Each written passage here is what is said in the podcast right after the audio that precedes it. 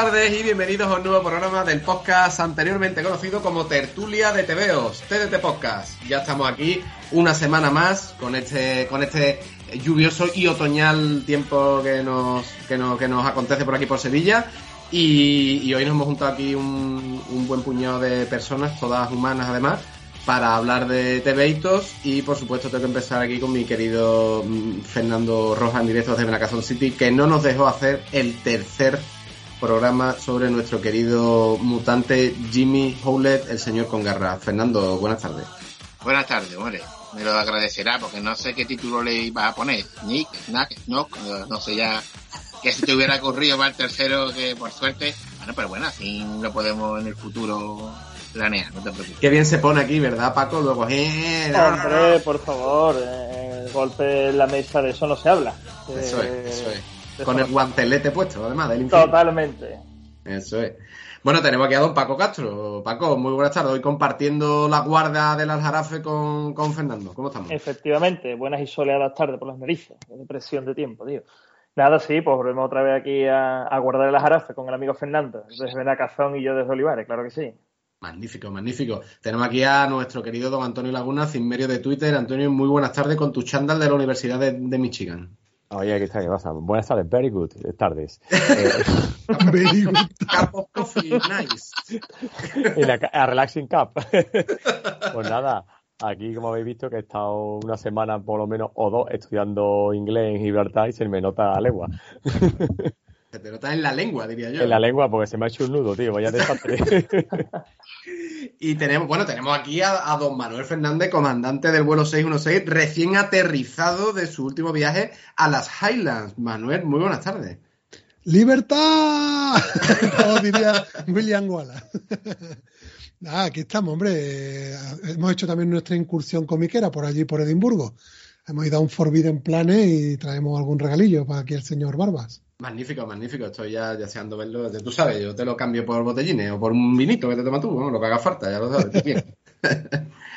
Muy bien, y tenemos aquí a, Débora Villaoz, que además ha sido nuestra corresponsal allí en, en la Madrid Comics Pop-Up. Vamos con un poquito de retraso, pero nosotros nunca nos hemos, nos hemos destacado por ser los primeros en dar ningún tipo de noticias. Débora, muy buenas tardes.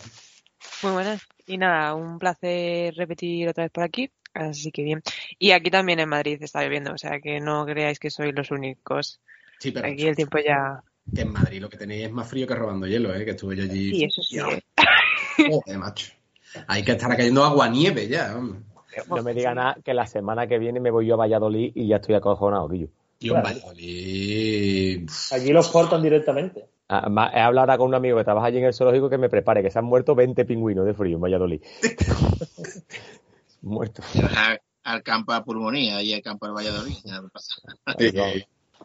Madre mía. Bueno, pues va- vamos a dejar el parte del tiempo y vamos con el parte de la, de la popa, Débora, que tú, que tú has estado por allí y bueno, queremos, supongo los, los oyentes, los cientos de miles de millones de oyentes que tenemos en este podcast estarán deseosos de, de escuchar una pequeña crónica de, de cómo fue la cosa por allí. Así que nada, dale caña ahí, cuéntanos, cuéntanos. Vale, pues nada, va a ser una crónica un poco simple, más claro porque ha pasado ya un mes y me acuerdo de cosas, pero no de todo, entonces, bueno, se complica ya un poquillo. Eh, pues sobre todo eh, decir que, bueno, básicamente lo que se lleva más publicidad fue CC, que además como ahora ha hecho como pacto, entre comillas, con Spaceman Project, e Inuit Ediciones y creo que Cascaborra, creo recordar, eh, pues tenías también a, a esas tres editoriales firmando. Entonces se, se unió todo en el típico stand de CC que tiene como dos plantitas y arriba están todo lo que lleva la editorial y abajo es donde se ponen con, con las firmas. Y he de decir que de CC, por ejemplo, me pasó que yo quería que me firmara eh, Tom Taylor, Tinion cuarto, creo que lo Tinion, ah, el inglés ahí.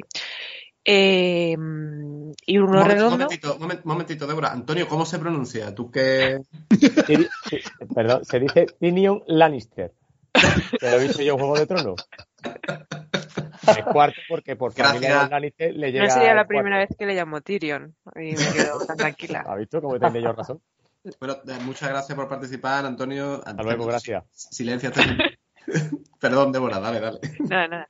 Y, mm, y el caso es que no sabía, pero bueno, para, futu- para los que vayáis para un futuro ya lo sabéis, al igual que yo, que hay que coger ticket nada más se entra por la mañana y da igual que la firma sea a las 6 de la tarde porque va por orden. Entonces reparten los tickets, pero los tienes que coger ese día por la mañana y no vale cogerlo para el día siguiente. Cosa que solo hace CC. Que bueno, eso me parece curioso. Si queréis, luego debatimos o lo que sea. Luego, eh, hubo varias exposiciones. eh, sobre todo la que me gustó fue la de The Night House of the Lake de Álvaro. Eh, es decir, que a color alguna portada, porque lo demás se, se imprimió en blanco y negro. Y bueno, ahí tampoco las veía mucho, porque como quería leerlo y ahora estoy en la quinta grapa, pues no quería hacerme mucho spoiler. Entonces las, las vi eh, como mira, pero no mucho. Eh, luego el, mural de Bruno Redondo, que estaba iluminado, o sea, no era impreso, no sé cómo se llama, pero pues eso que estaba eh, iluminado, que el mural era la famosa página que salió tipo acordeón, con Nightwing Sí. eh, persiguiendo, sí. Y sobre todo hacía referencia a Zayas, que es eh, un dibujante, creo recordar Sí. y a Oscar de Nexus, que aparecía ahí porque como está en un eh, está mm, corriendo en lo que es como mm, Blue, mm, Blue Haven, o no sé ahora cómo se llama la- el, el edificio de, Nightwing. Pero bueno, el caso es como eran tipo de edificios, pues como grafitis aparecían estos Sí. nombres o la cara de, de Oscar. Y bueno, eso me ha parecido bastante curioso. Y luego se, se podía leer perfectamente porque eso, en grande. En la exposición también estaba Fernando de Felipe, de ahí unos originales. Eh, luego la exposición de héroes, que lo que hacían era en cartoncito, estas son las exposiciones más pequeñitas, eh, iba por países y te ponía como el héroe principal. Entonces, pues eh, Lucky Luke, Corto Maltés, así unos cuantos, que tampoco ahora me acuerdo de muchos. Eh, luego había lo típico de revisión de portafolios, que me dijeron que, estaba bien, aunque bueno, este, al final es todo muy pequeño y mm, casi siempre son los mismos. Y más o menos. Luego sí, había muchos, muchos autores, bueno, lo típico. Y luego decir que la food track y tal, bueno, es que yo fui con, con gente conocida del mundillo tal, entonces eh, sé que luego pues fueron al, creo, re- am, aquí hay un sitio de, de mm, tipo Foster Hollywood, pero ambientado en superhéroes. Entonces parece ser que, mm, que los llevaron ahí a cenar. Y luego a un pub llamado Chico Feo. Y se llenó de autores, pero además se llenó muchísimo. Entonces yo fui a entrar y salir porque dije esto está petadísimo. Porque a mí estos sitios así tan, tan grandes no me gustan.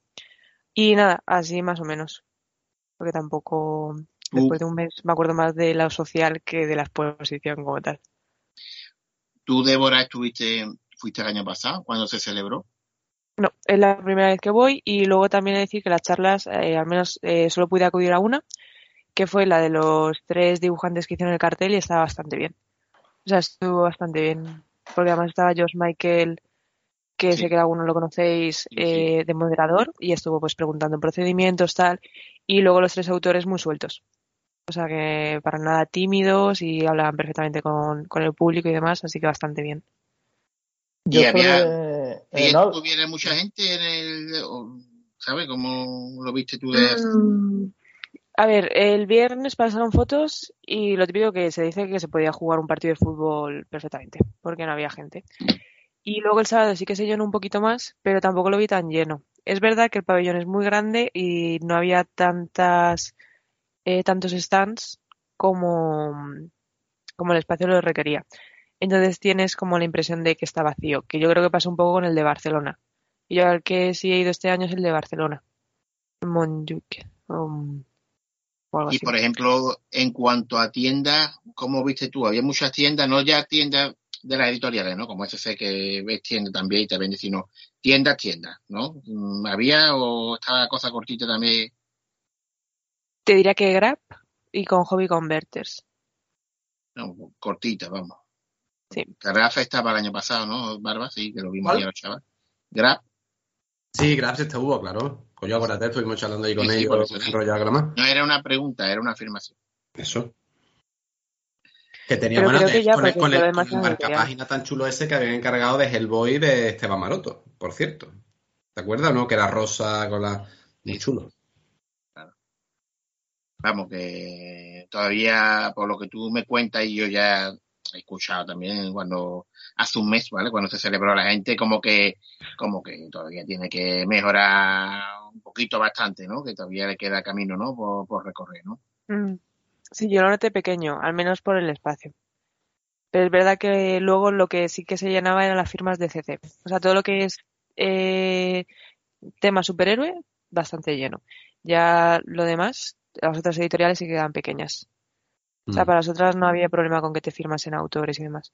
O sea, por ejemplo, el que luego voy a reseñar, eh, me lo firmó ahí el autor, que es Gilgamesh, porque el de Cósmica, pues eso, perfectamente te puedes quedar charlando con el autor sin prisa y sin nada.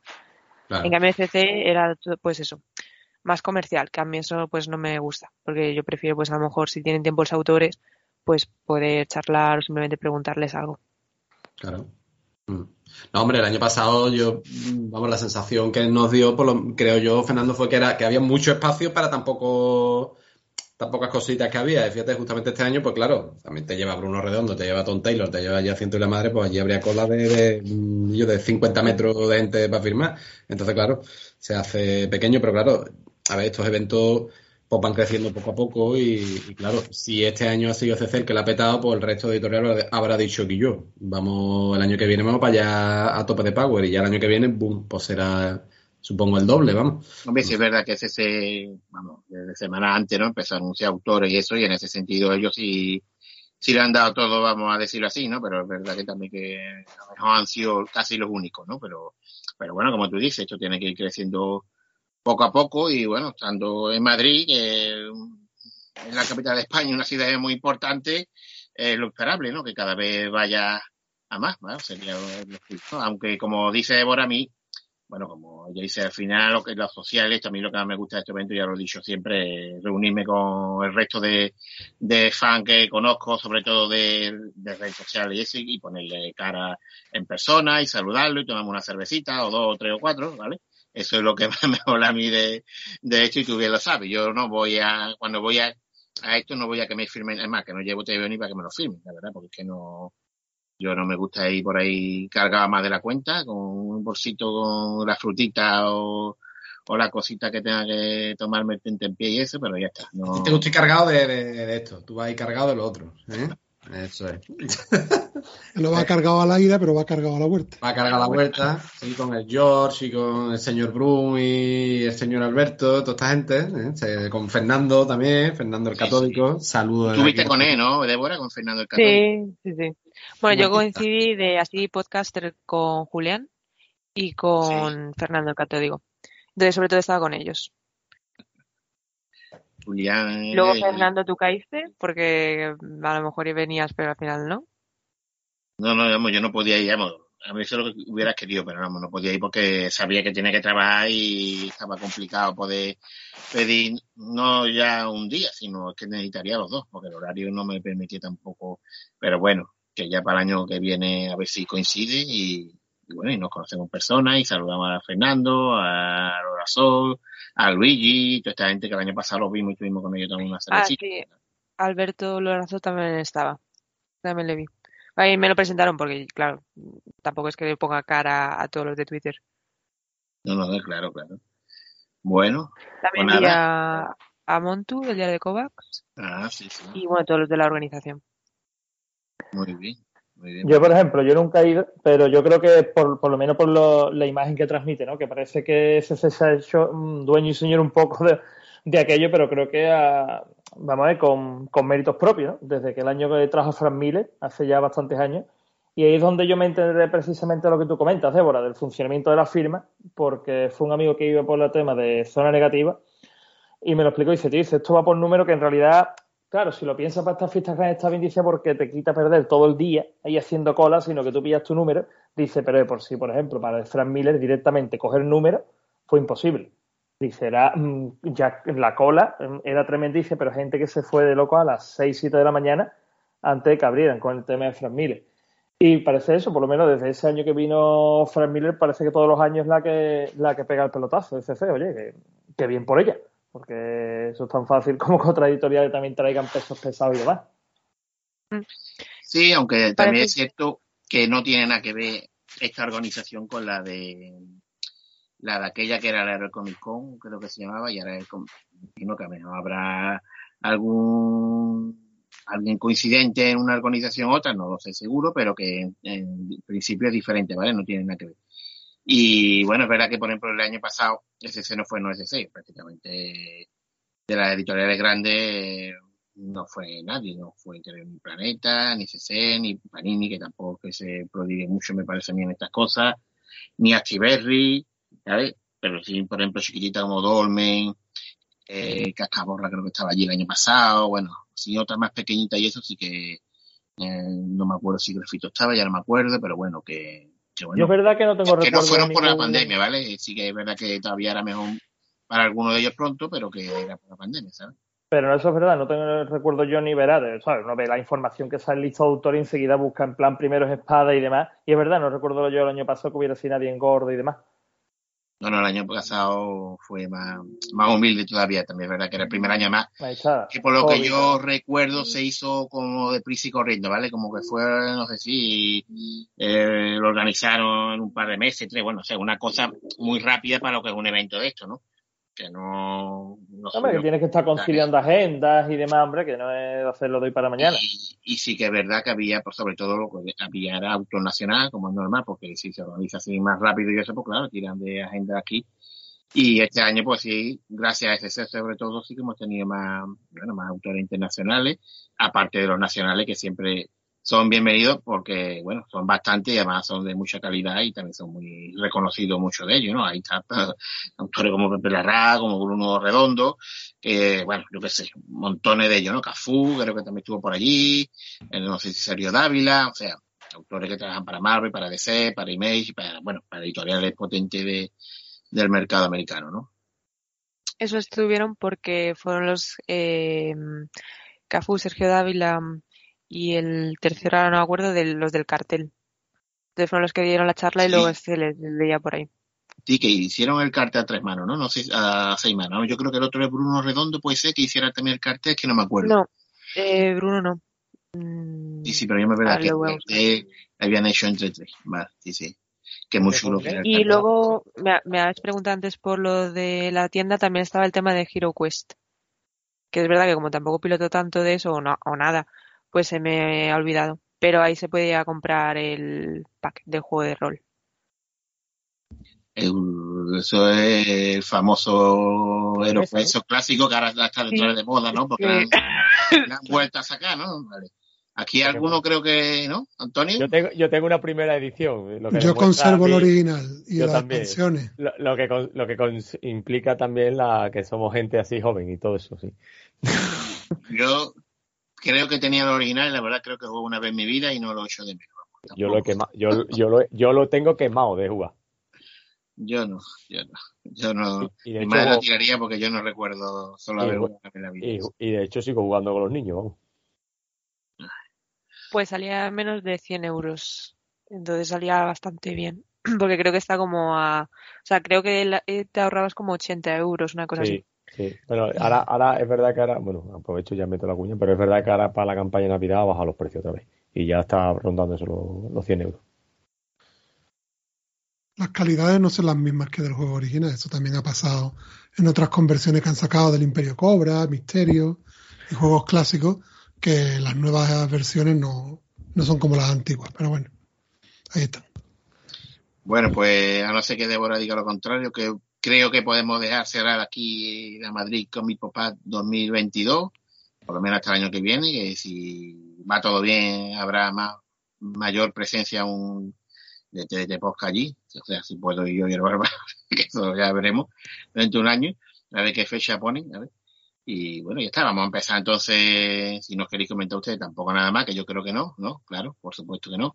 Pues, pues vamos a empezar con la reseñita, ¿no? Algunos temitos que hayamos estado Ahí, ahí, ahí. hablando últimamente. Yo eh, leía la primera a Paco, a Paco Paso y después ya os lo, bueno, os lo repartí como queráis, Antonio y Manuel. ¿eh? Venga, pues yo voy a empezar hablando de. Primero estaba hablando un poco de Gaiman, ¿no? Hablando del amor de Antonio por Gaiman, pues ahora vamos por su otro amor platónico, que es Lemay. El gran Jeff Lemay. Lo mires lo mires por donde lo mires, no hay por donde cogerlo.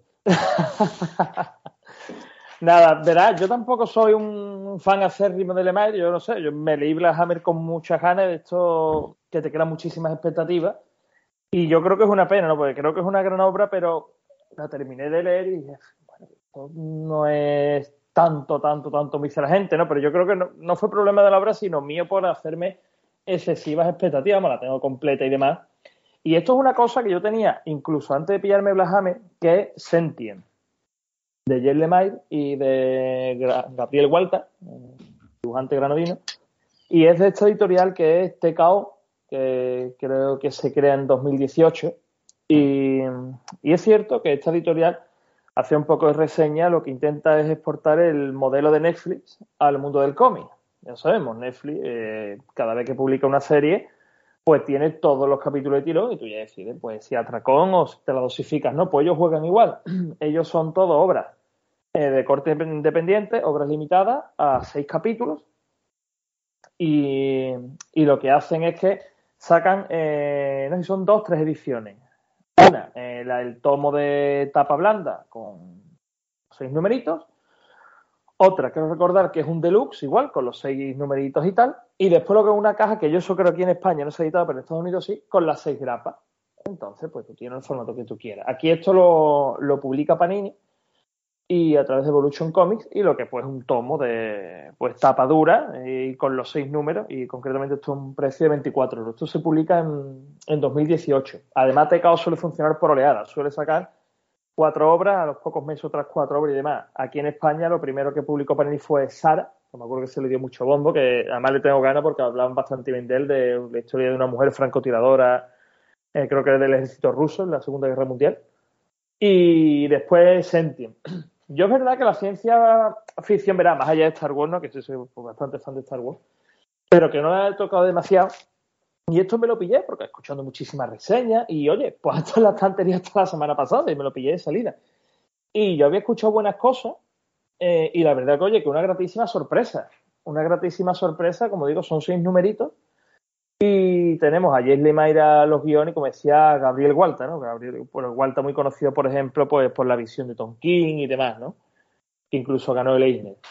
¿Por qué nos cuenta Sentient? Pues Sentient nos habla de un futuro en el que, bueno, eh, la historia en principio no es, la premisa no es demasiado original. La Tierra pues está abocada al desastre, los humanos han ido abandonando el planeta, todo esto parece por un poco Alien, ¿no? Y han ido colonizando otros planetas, entonces pues el protagonista es un viaje que lleva unas familias de la Tierra hacia estas colonias. Y por una serie de circunstancias, todos los adultos de la nave son asesinados, son masacrados y queda la nave únicamente habitada por los niños. Son todos pequeños, quizás el mayor tiene 6-7 años, y quedan perdidos en el espacio profundo estos niños en la nave. Pero claro, en realidad no están solos, porque la que va a ser la verdadera protagonista de esta historia es la inteligencia artificial de la nave, ¿no? Muy a, muy a lo 2001, por ejemplo, ¿no? Donde vemos inteligencia artificial que quizá cobra conciencia de sí misma y tal, ¿no? Pues aquí lo que vamos a ver es la aventura de estos niños perdidos en el espacio y que están al amparo de esta inteligencia artificial, pues que irá más allá de lo que son sus competencias de dirigir y gestionar la nave y tendrá que cuidar pues de estos pequeños para que lleguen sanos y salvos a la colonia. No quiero entrar mucho más porque es muy fácil eh, caer en el spoiler, y, la verdad que, oye, decir que es lo que, lo que comentaba al principio, sí, yo soy muy fan de Lemire, aquí hace una historia que aunque muy sencillita y sin premisas demasiado originales, pero una historia muy, muy disfrutable. Y también es verdad, yo creo que aquí el peso indudablemente es de Walter. La forma de narrar de Walter, sobre todo los últimos números que es cuando se producen los auténticos giros. Porque el tema del asesinato de los adultos es lo que te pone en la sinopsis. Lo ves en la primera página nada más abrirla pero los giros que se ven al final, incluso una persecución y tal, la forma de narrar lo que tiene el guionista granadino es absolutamente magistral. Tanto es así que tiene un dibujo muy sucio, muy oscuro, sabe jugar con tintes de terror, con esa oscuridad que vemos en Alien, y, sabe transmitir muy bien la sensación de ansiedad y agobio de la persecución, de... Mm, esto no sé, esto tan típico, ¿no? De que ya vienen, que atrancas una puerta y están forzando la puerta. Y la verdad que, oye, que es una gratísima sorpresa, que lo tengo, como digo, desde 2018 que salió y digo, mira, digo, tengo ganas de meterle mano, lo había hecho varios intentos, pero al final nunca había acabado de, de meterle mano. Y pues súper disfrutable y lo recomiendo encarecidamente, este Sentient. Y es lo que digo, son seis grapitas, en un tomo. Yo me lo leí de dos sentadas, porque empecé ya bastante tarde, ya me pudo el sueño. Y oye, por 24 euros, eh, su tapa dura y una muy buena historia de Lemay, de un trabajazo de vuelta, pues la verdad, tío, que lo que lo recomiendo mucho, mucho. Y, no entro más en la historia porque en realidad lo que le digo, la historia es algo cortito y, y es algo simple. No sé si alguno de vosotros lo habéis leído. Yo no, yo no lo he leído, Paco. O el, o el amigo Fernando que está muy navideño y demás. Yo tampoco. Sí, yo sí lo he leído. Lo leí, hará ¿Qué dices tú cuando lo publicó Panini? Pues no sé. En el 18. El 18, por el 18 el 19 lo leí. Y, y a mí me gustó, pero la verdad es que me, me decepcionó un poquito. En el 19, perdona, esto se publica en el 19. En Estados Unidos en el 18, entre el 18 y el 19 se publica, se edita y el 19 llegaría aquí, claro.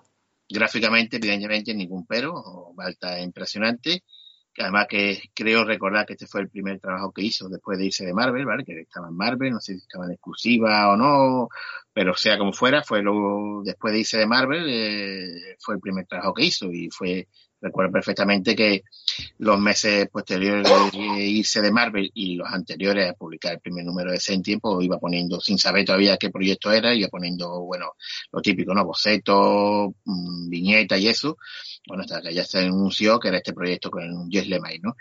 Decir que eso, gráficamente, guapísimo, impresionante. El guion, eh, me parece, y yo, como digo, lo leí ya hará tres años, ¿vale? Pero bueno, sí que me acuerdo que me decepcionó porque creo que la premisa es muy interesante, es muy chula, pero la verdad es que yo creo que, que se queda ahí, que no, que podría haber dado más y es más. En esta ocasión son seis números que yo creo que, si al final lo veo como muy precipitado y muy y bueno que se podría haber sacado mucho más de lo que al final nos ofreció James Lemay. En esta ocasión coincido con las críticas que le suele hacer Antonio, le mire o no lo mire, pero que, que para mí es decepcionante en ese sentido. Además, recuerdo, recuerdo que, que Guillermo lo comentó también en el podcast hace ya, pues, tres años.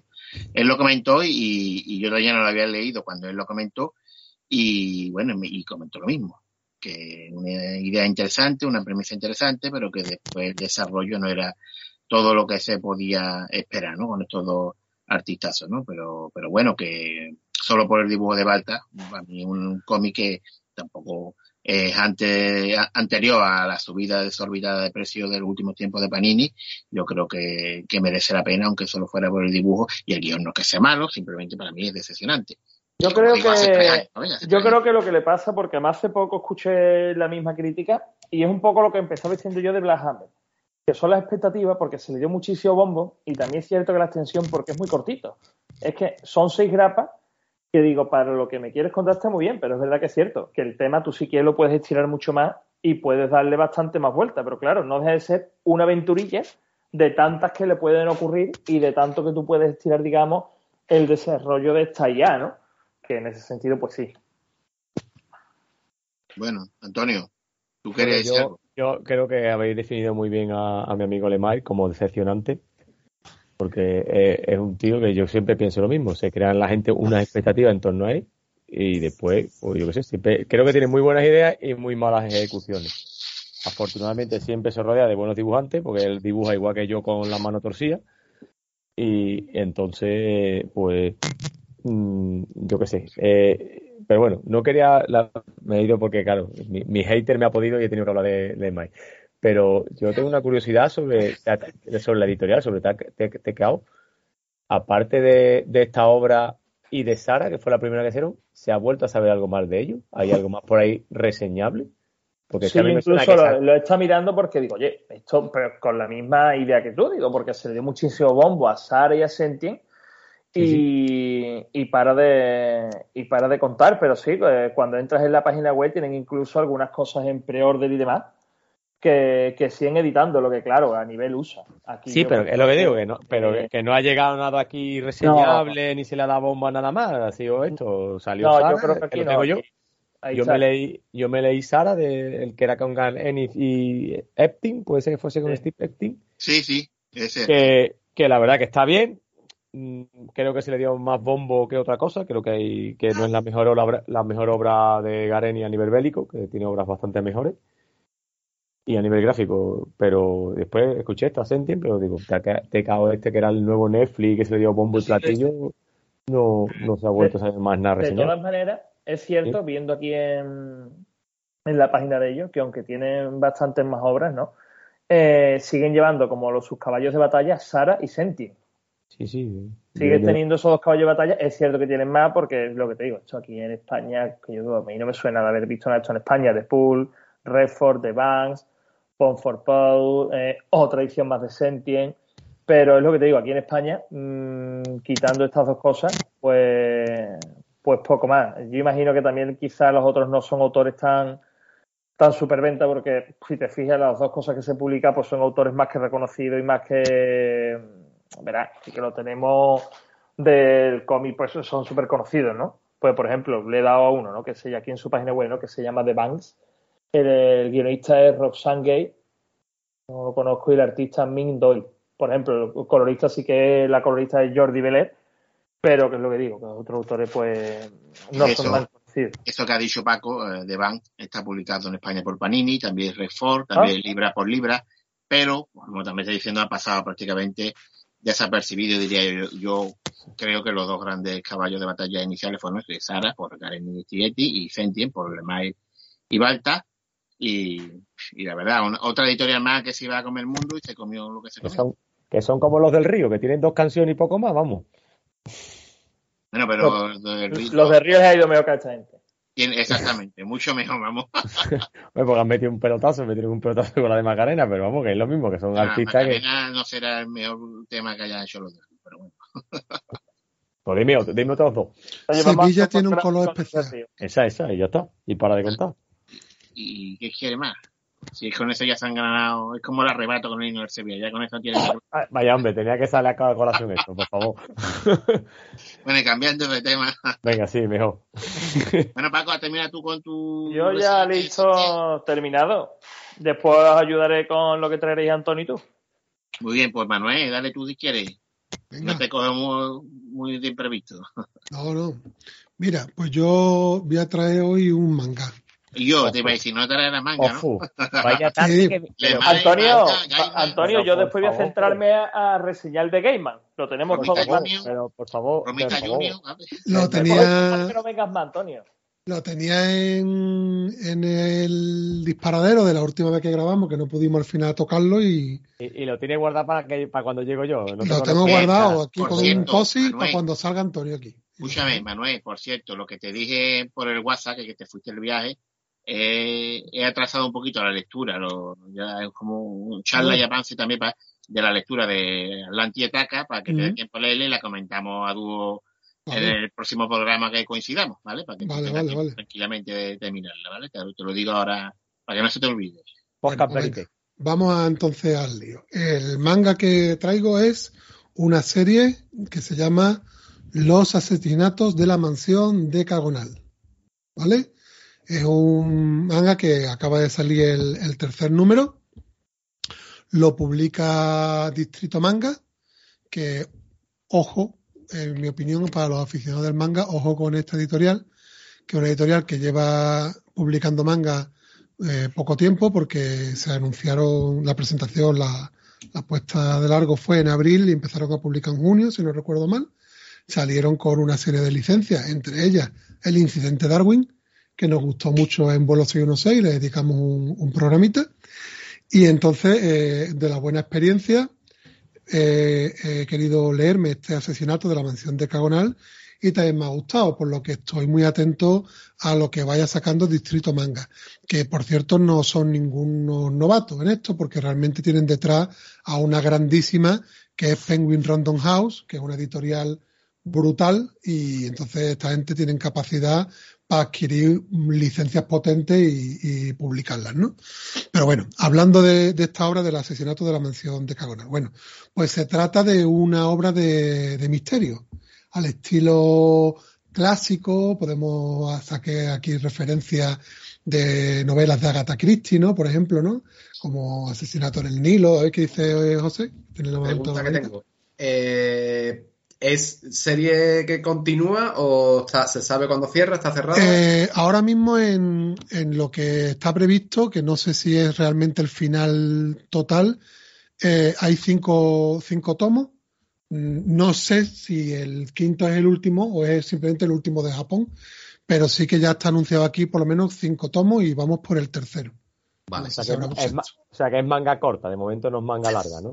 Claro, ahora mismo es que Vale, cinco vale. tomos, por ejemplo, es manga corta, porque si te miras en cualquier colección como One Piece, pues entonces ya te queda loco. Pero bueno, no creo que dure mucho porque ahora os voy a contar un poquito la, la estructura y vais a entender.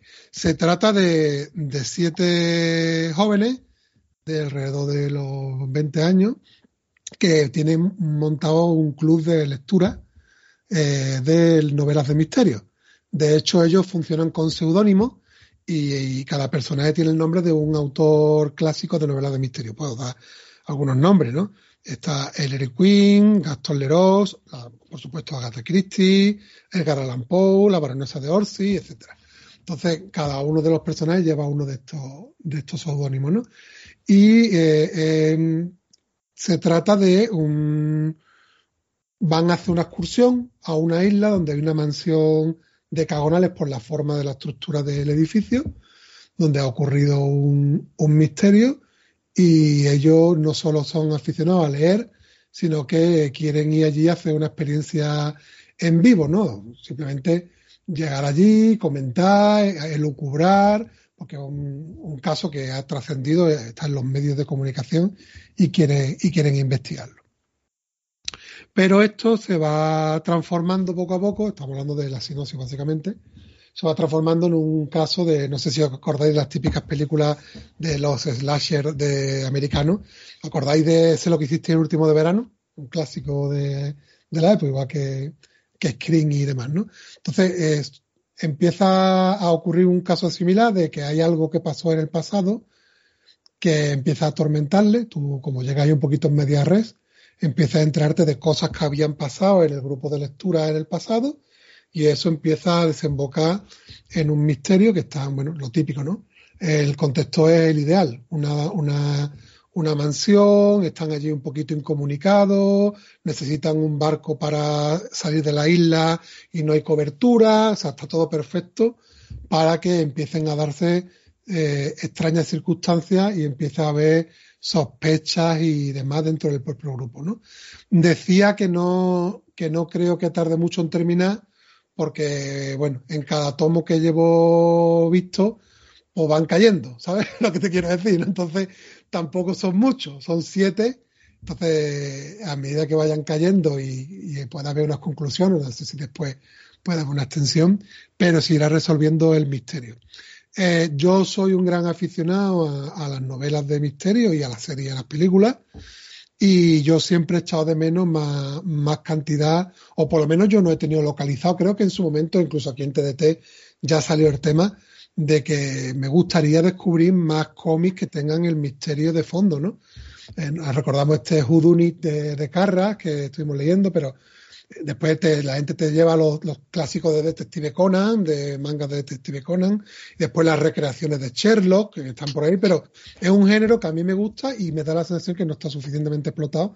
Así que cuando vi que salió este manguita, pues le dije yo aquí a, mi querido José, oye, tráeme los dos primeros tomitos que estaban ya publicados, está el tercero ya afuera, y me lo voy a empezar a leer y yo ya me he atrapado, ¿vale? Yo estoy ya aquí metido a tope en, en la resolución de, de los casos del asesinato de la mansión de Cagonal y, con mucho y con mucho interés, ¿no? Y sirva esta reseña tanto para recomendar la obra en sí a los que estén eh, con interés en, este tipo de obras de misterio, si estáis en la misma situación que yo y no tenéis mucho de dónde tirar, porque sepáis que aquí hay una cosita interesante.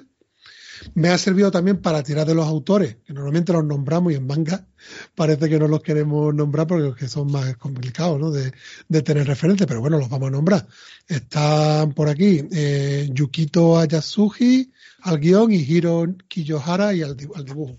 Me ha servido para tirar del hilo y precisamente he encontrado, que a lo mejor algún oyente pueda tener una referencia, de estos mismos autores hay otra obra que se publicó, en este caso por Ibrea, que es Another, que está ya terminada y eran cuatro tomitos, por lo que podemos pensar que tampoco se vaya a alargar mucho esta.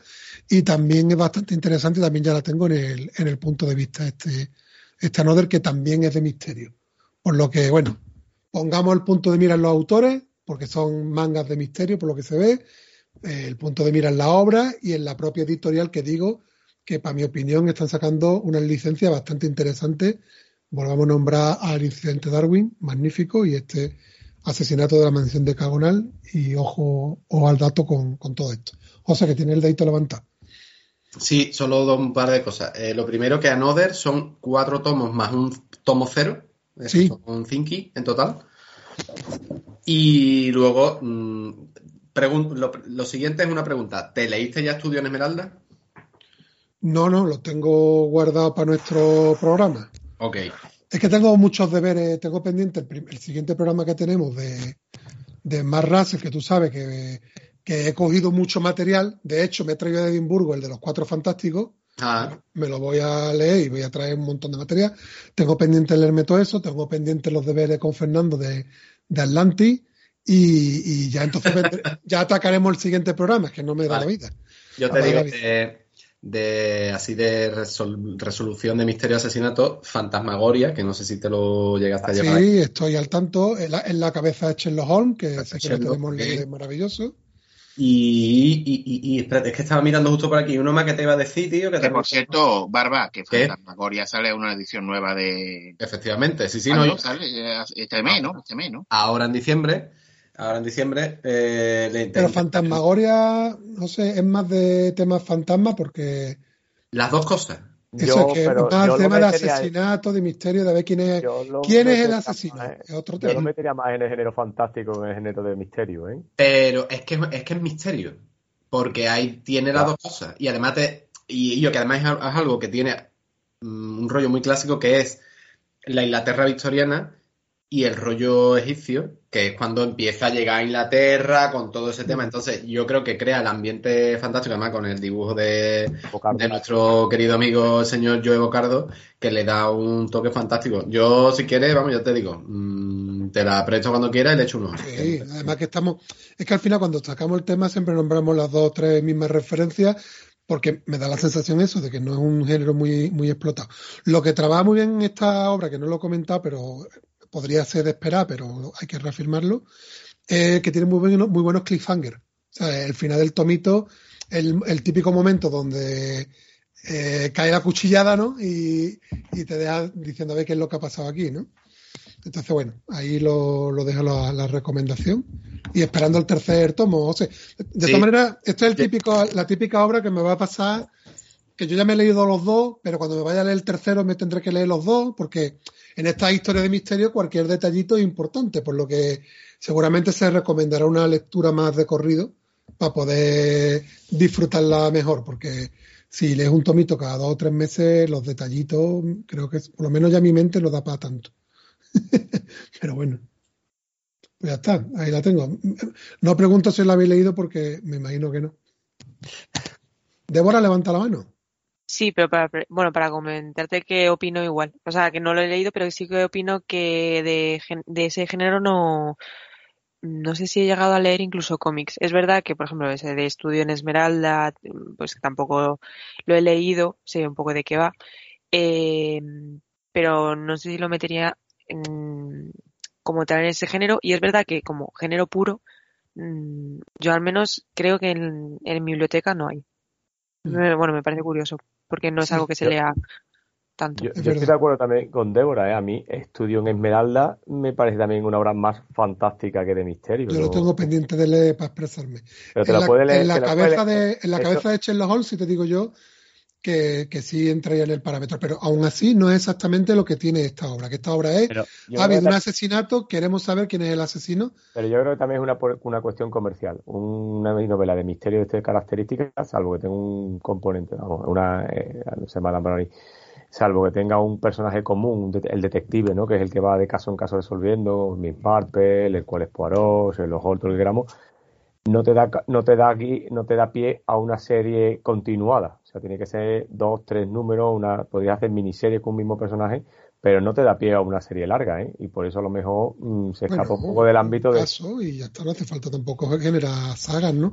A mí lo que también me ha, me ha facilitado esta obra, que también creo que está bien documentada en ese sentido, eh, esta curiosidad que os he dicho de que los personajes tienen los nombres de autores del género, eh, te incluye después unas fichas que incluso te dicen de esos autores novelas de misterio las más famosas. Entonces, yo que me he leído mucho de Sherlock Holmes y de Agatha Christie, que son los clásicos, otros que yo tenía más fuera del radar, pues lo que me ha entrado ganas es de leerme las novelas también de misterio que me han, que me han sugerido por aquí. Total, que muchos deberes que yo me, me llevo de esto. Está, José está, está mutado, creo que ha dicho algo, pero está mutado. Sí, sí, sí, nada, bueno, tontería de las mías. Ah. No, que, que como siempre. No, que bueno, que ya iré mirando aquí también algunas, conforme vayamos grabando, como tengo los TVO aquí al lado pues ya se me irán ocurriendo también cositas que, que decirte, por ejemplo, de, de Stray Dogs, que no sé si te lo llegaste a llevar, ese está muy guapo también. Lo tengo en mi lista de deseos, no sé si mi mujer ha tenido a bien. La- se llama la lista de los Reyes Magos. Eso es, Eso es. eso es. ¿Eh? Y bueno, pues hay, hay cositas, hay cositas. Sí. Eh, El Villanueva también, eh, El Paciente también está muy Bueno, bien. me llevé, ¿te acuerdas que me lo dijiste? Villanueva sí me lo, me lo traje, lo tengo ahí, no me lo leo todavía. Oye, por cierto, el paciente han estrenado, no sé si en Netflix una película, ¿no? La peli, efectivamente, no estoy por verla. Es que el TVO me ha gustado tanto que no sé si meterle mano a la peli. cite lo que te Bueno, digo. y, y perdonad el spam que ya lo he dicho antes, pero por favor, leeros el incidente Darwin, eh, podéis escuchar el programa que le hicimos, porque claro, cuando le hicimos el programa nos había leído el primer tomo, pero ya lleva tres y eso sigue a nivelazo. Eh, Yo, el son programa- muy buenos. El programa que hiciste ya os dije que me gustó mucho y ahí lo tengo. Lo que pasa es que, mm, claro, como tengo la pila de lectura que tengo, pues... El, el tomo número 4 sale en enero, Mm. ya me lo podéis ir, a- ir apuntando. Y, y, eh, quiero decir, bueno, por- ya que hicimos la reseña del número 1, que los tres, siguen- los tres números están a un nivel maravilloso y, y sobre todo ahondan mucho en, en eso que comentamos en el programa, que, que da mucho pie a debate político-social y genera muchas reflexiones. O sea, más allá de la propia historieta, mm, te, te- te sirve para tocar muchos temas sensibles del día a día y me parece muy guapo. Ya me callo ya. Que hable. Oye, espérate, no, déjame, déjame a mí que haga mi reseñita en un momentito, porfa, que, que es que ahora no hay nadie en la tienda. Tío, por favor. Adelante, por favor, por favor. Por favor, por favor. Bueno, pero te va a costar un 5% de descuento. Coño, bueno, pues ya está. Todo fuera eso. Bueno, pues venga, venga, voy, voy, voy. Y, cambio totalmente además de palo porque en realidad tengo aquí para elegir. Palo le voy a dar yo al del manga. Podría yo mm, pegarme media hora hablando del Omnibus número 7 de la etapa Marvel original de Conan, pero no. Voy a hablar de Los cosacos de Hitler, otra pedazo, otro pedazo de TVO que ha editado, que ha publicado Carten, y ya van, bueno, pues, pues todos, ¿vale? Eh, eh, entonces, bueno, pues Los cosacos de Hitler salió hace, la verdad es que no lo tengo controlado, dos meses, tres, no me acuerdo. Eh, dentro de la colección Super BD, ¿vale? Que ya hemos hablado de ella, eh, por ejemplo, de Noche Negra en Brest o El Caballero del Unicornio, ¿vale? Que esto es guapísimo. Lo primero por el tamaño, ¿vale? Que ya lo comentamos la otra vez con el de Noche Negra en Brest, que es un tamaño más grande que un, que un, que cómic europeo, ¿no? Y bueno, su tapa dura, en fin, de la edición. Podríamos estar hablando también una hora porque las ediciones de Carter son todas la hostia. Esta no es no es una excepción, es una edición maravillosa, con un papel estupendísimo también, además con un montón de extras que mm, al final, que te cuenta quiénes fueron estos cosacos, eh, mapas que les pasó durante la Segunda Guerra Mundial y de dónde venía toda la, toda la problemática, ¿no?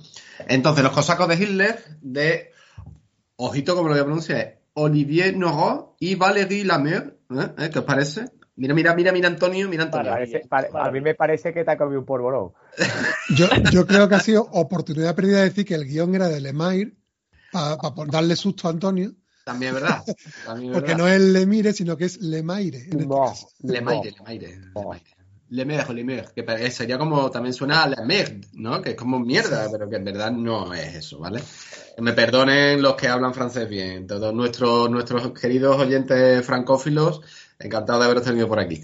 Bien, eh, ¿qué nos va a contar esto? Bueno, pues esto todo comienza en, en Inglaterra, en 1970, ¿vale? Esto es la primera página, tampoco estoy haciendo ningún spoiler, perdón, en Inglaterra no, en Escocia, en Aston Manor, enero de 1970, con el suicidio de, un, de, una, de una persona, ¿vale? Y a partir de ahí nos trasladamos a 1945. Nos vamos a 1945 a un campo de prisioneros eh, alemanes, ¿vale? Custodiado por el ejército británico. Eh, estos prisioneros, lejos de todo lo que pudiéramos pensar, eh, son cosacos, ¿vale? Los cosacos que están ahí, ¿por qué? Pues porque están huyendo de Stalin y lo que han hecho ha sido apoyar a Hitler. Ellos no tienen eh, ninguna conexión con este pensamiento, con el pensamiento nazi. Lo único que pasa es que Stalin se los estaba, se los estaba quitando de en medio. Todo esto viene de que durante la Revolución Rusa, durante la Revolución Bolchevique, pues los cosacos eh, em, apoyaban, a la, apoyaban a la nobleza, ¿vale? Contra el ejército rojo. Entonces, pues ya desde ahí mm, les viene un poquito el, el odio, ¿no? Eh, ¿Qué pasa? Pues que bueno, estos cosacos están ahí, el campo de prisioneros, no os imaginéis a estos fieros cosacos de las estepas, sino que bueno, hay una parte que sí, pero hay otra parte que son mujeres y niños. Y están ahí metidos en un campo de prisioneros, están custodiados, eh, se entablan todo tipo de relaciones personales, etcétera, y entonces lo que nos vamos a encontrar es una relación personal, en concreto entre una cosaca que se llama Macha y eh, dos, eh, dos eh, oficiales del ejército británico que son, son hermanos, eran hermanos, creo que eran hermanos, que hace, me lo leí hace tiempo ya, Edward y, y Nicholas, ¿vale? Todo esto está basado en sucesos reales, ¿ok? En un momento dado, a ver, no estoy haciendo spoiler porque esto es historia, ¿vale? Está en cualquier libro de historia. En un momento dado, se le da orden a los oficiales británicos de entregar a los cosacos a Stalin, una vez acabada, una vez acabada la guerra. Con el consiguiente drama, porque ellos saben que en el momento en el que pisen Rusia se los van a quitar de en medio, los van a meter en gulags, mm, los van a matar, a las mujeres pues más de lo mismo o peor, y los niños pues van a, pa- a pasar a ser parte de eh, un proceso de reeducación para formar parte del, pues, de, la, de la Rusia de Stalin de la época. Eh, tampoco quiero contar nada más, ¿vale? Porque si no es que voy a contar la historia. Entonces, lo que tenemos son a los cosacos en el campo de prisioneros, esta, digamos, traición de los aliados hacia estos cosacos que apoyaron a Hitler porque no los matara Stalin, y esta historia entre esta muchacha y los dos oficiales británicos que va a ir hasta, bueno, pues hasta, hasta nuestros días. Eh, a mí me ha encantado. Lo primero porque es muy fiel a la historia. Eh, lo segundo porque la historia te engancha. ¿Vale? Está muy guapo, vas viendo todo lo que pasa. De hecho, vas comprendiendo mucha de la historia, eh, mucha de la historia que hay detrás de, bueno, pues de, de- de todo esto, ¿no? Te vas a, un poquito detrás de las cámaras, ¿vale?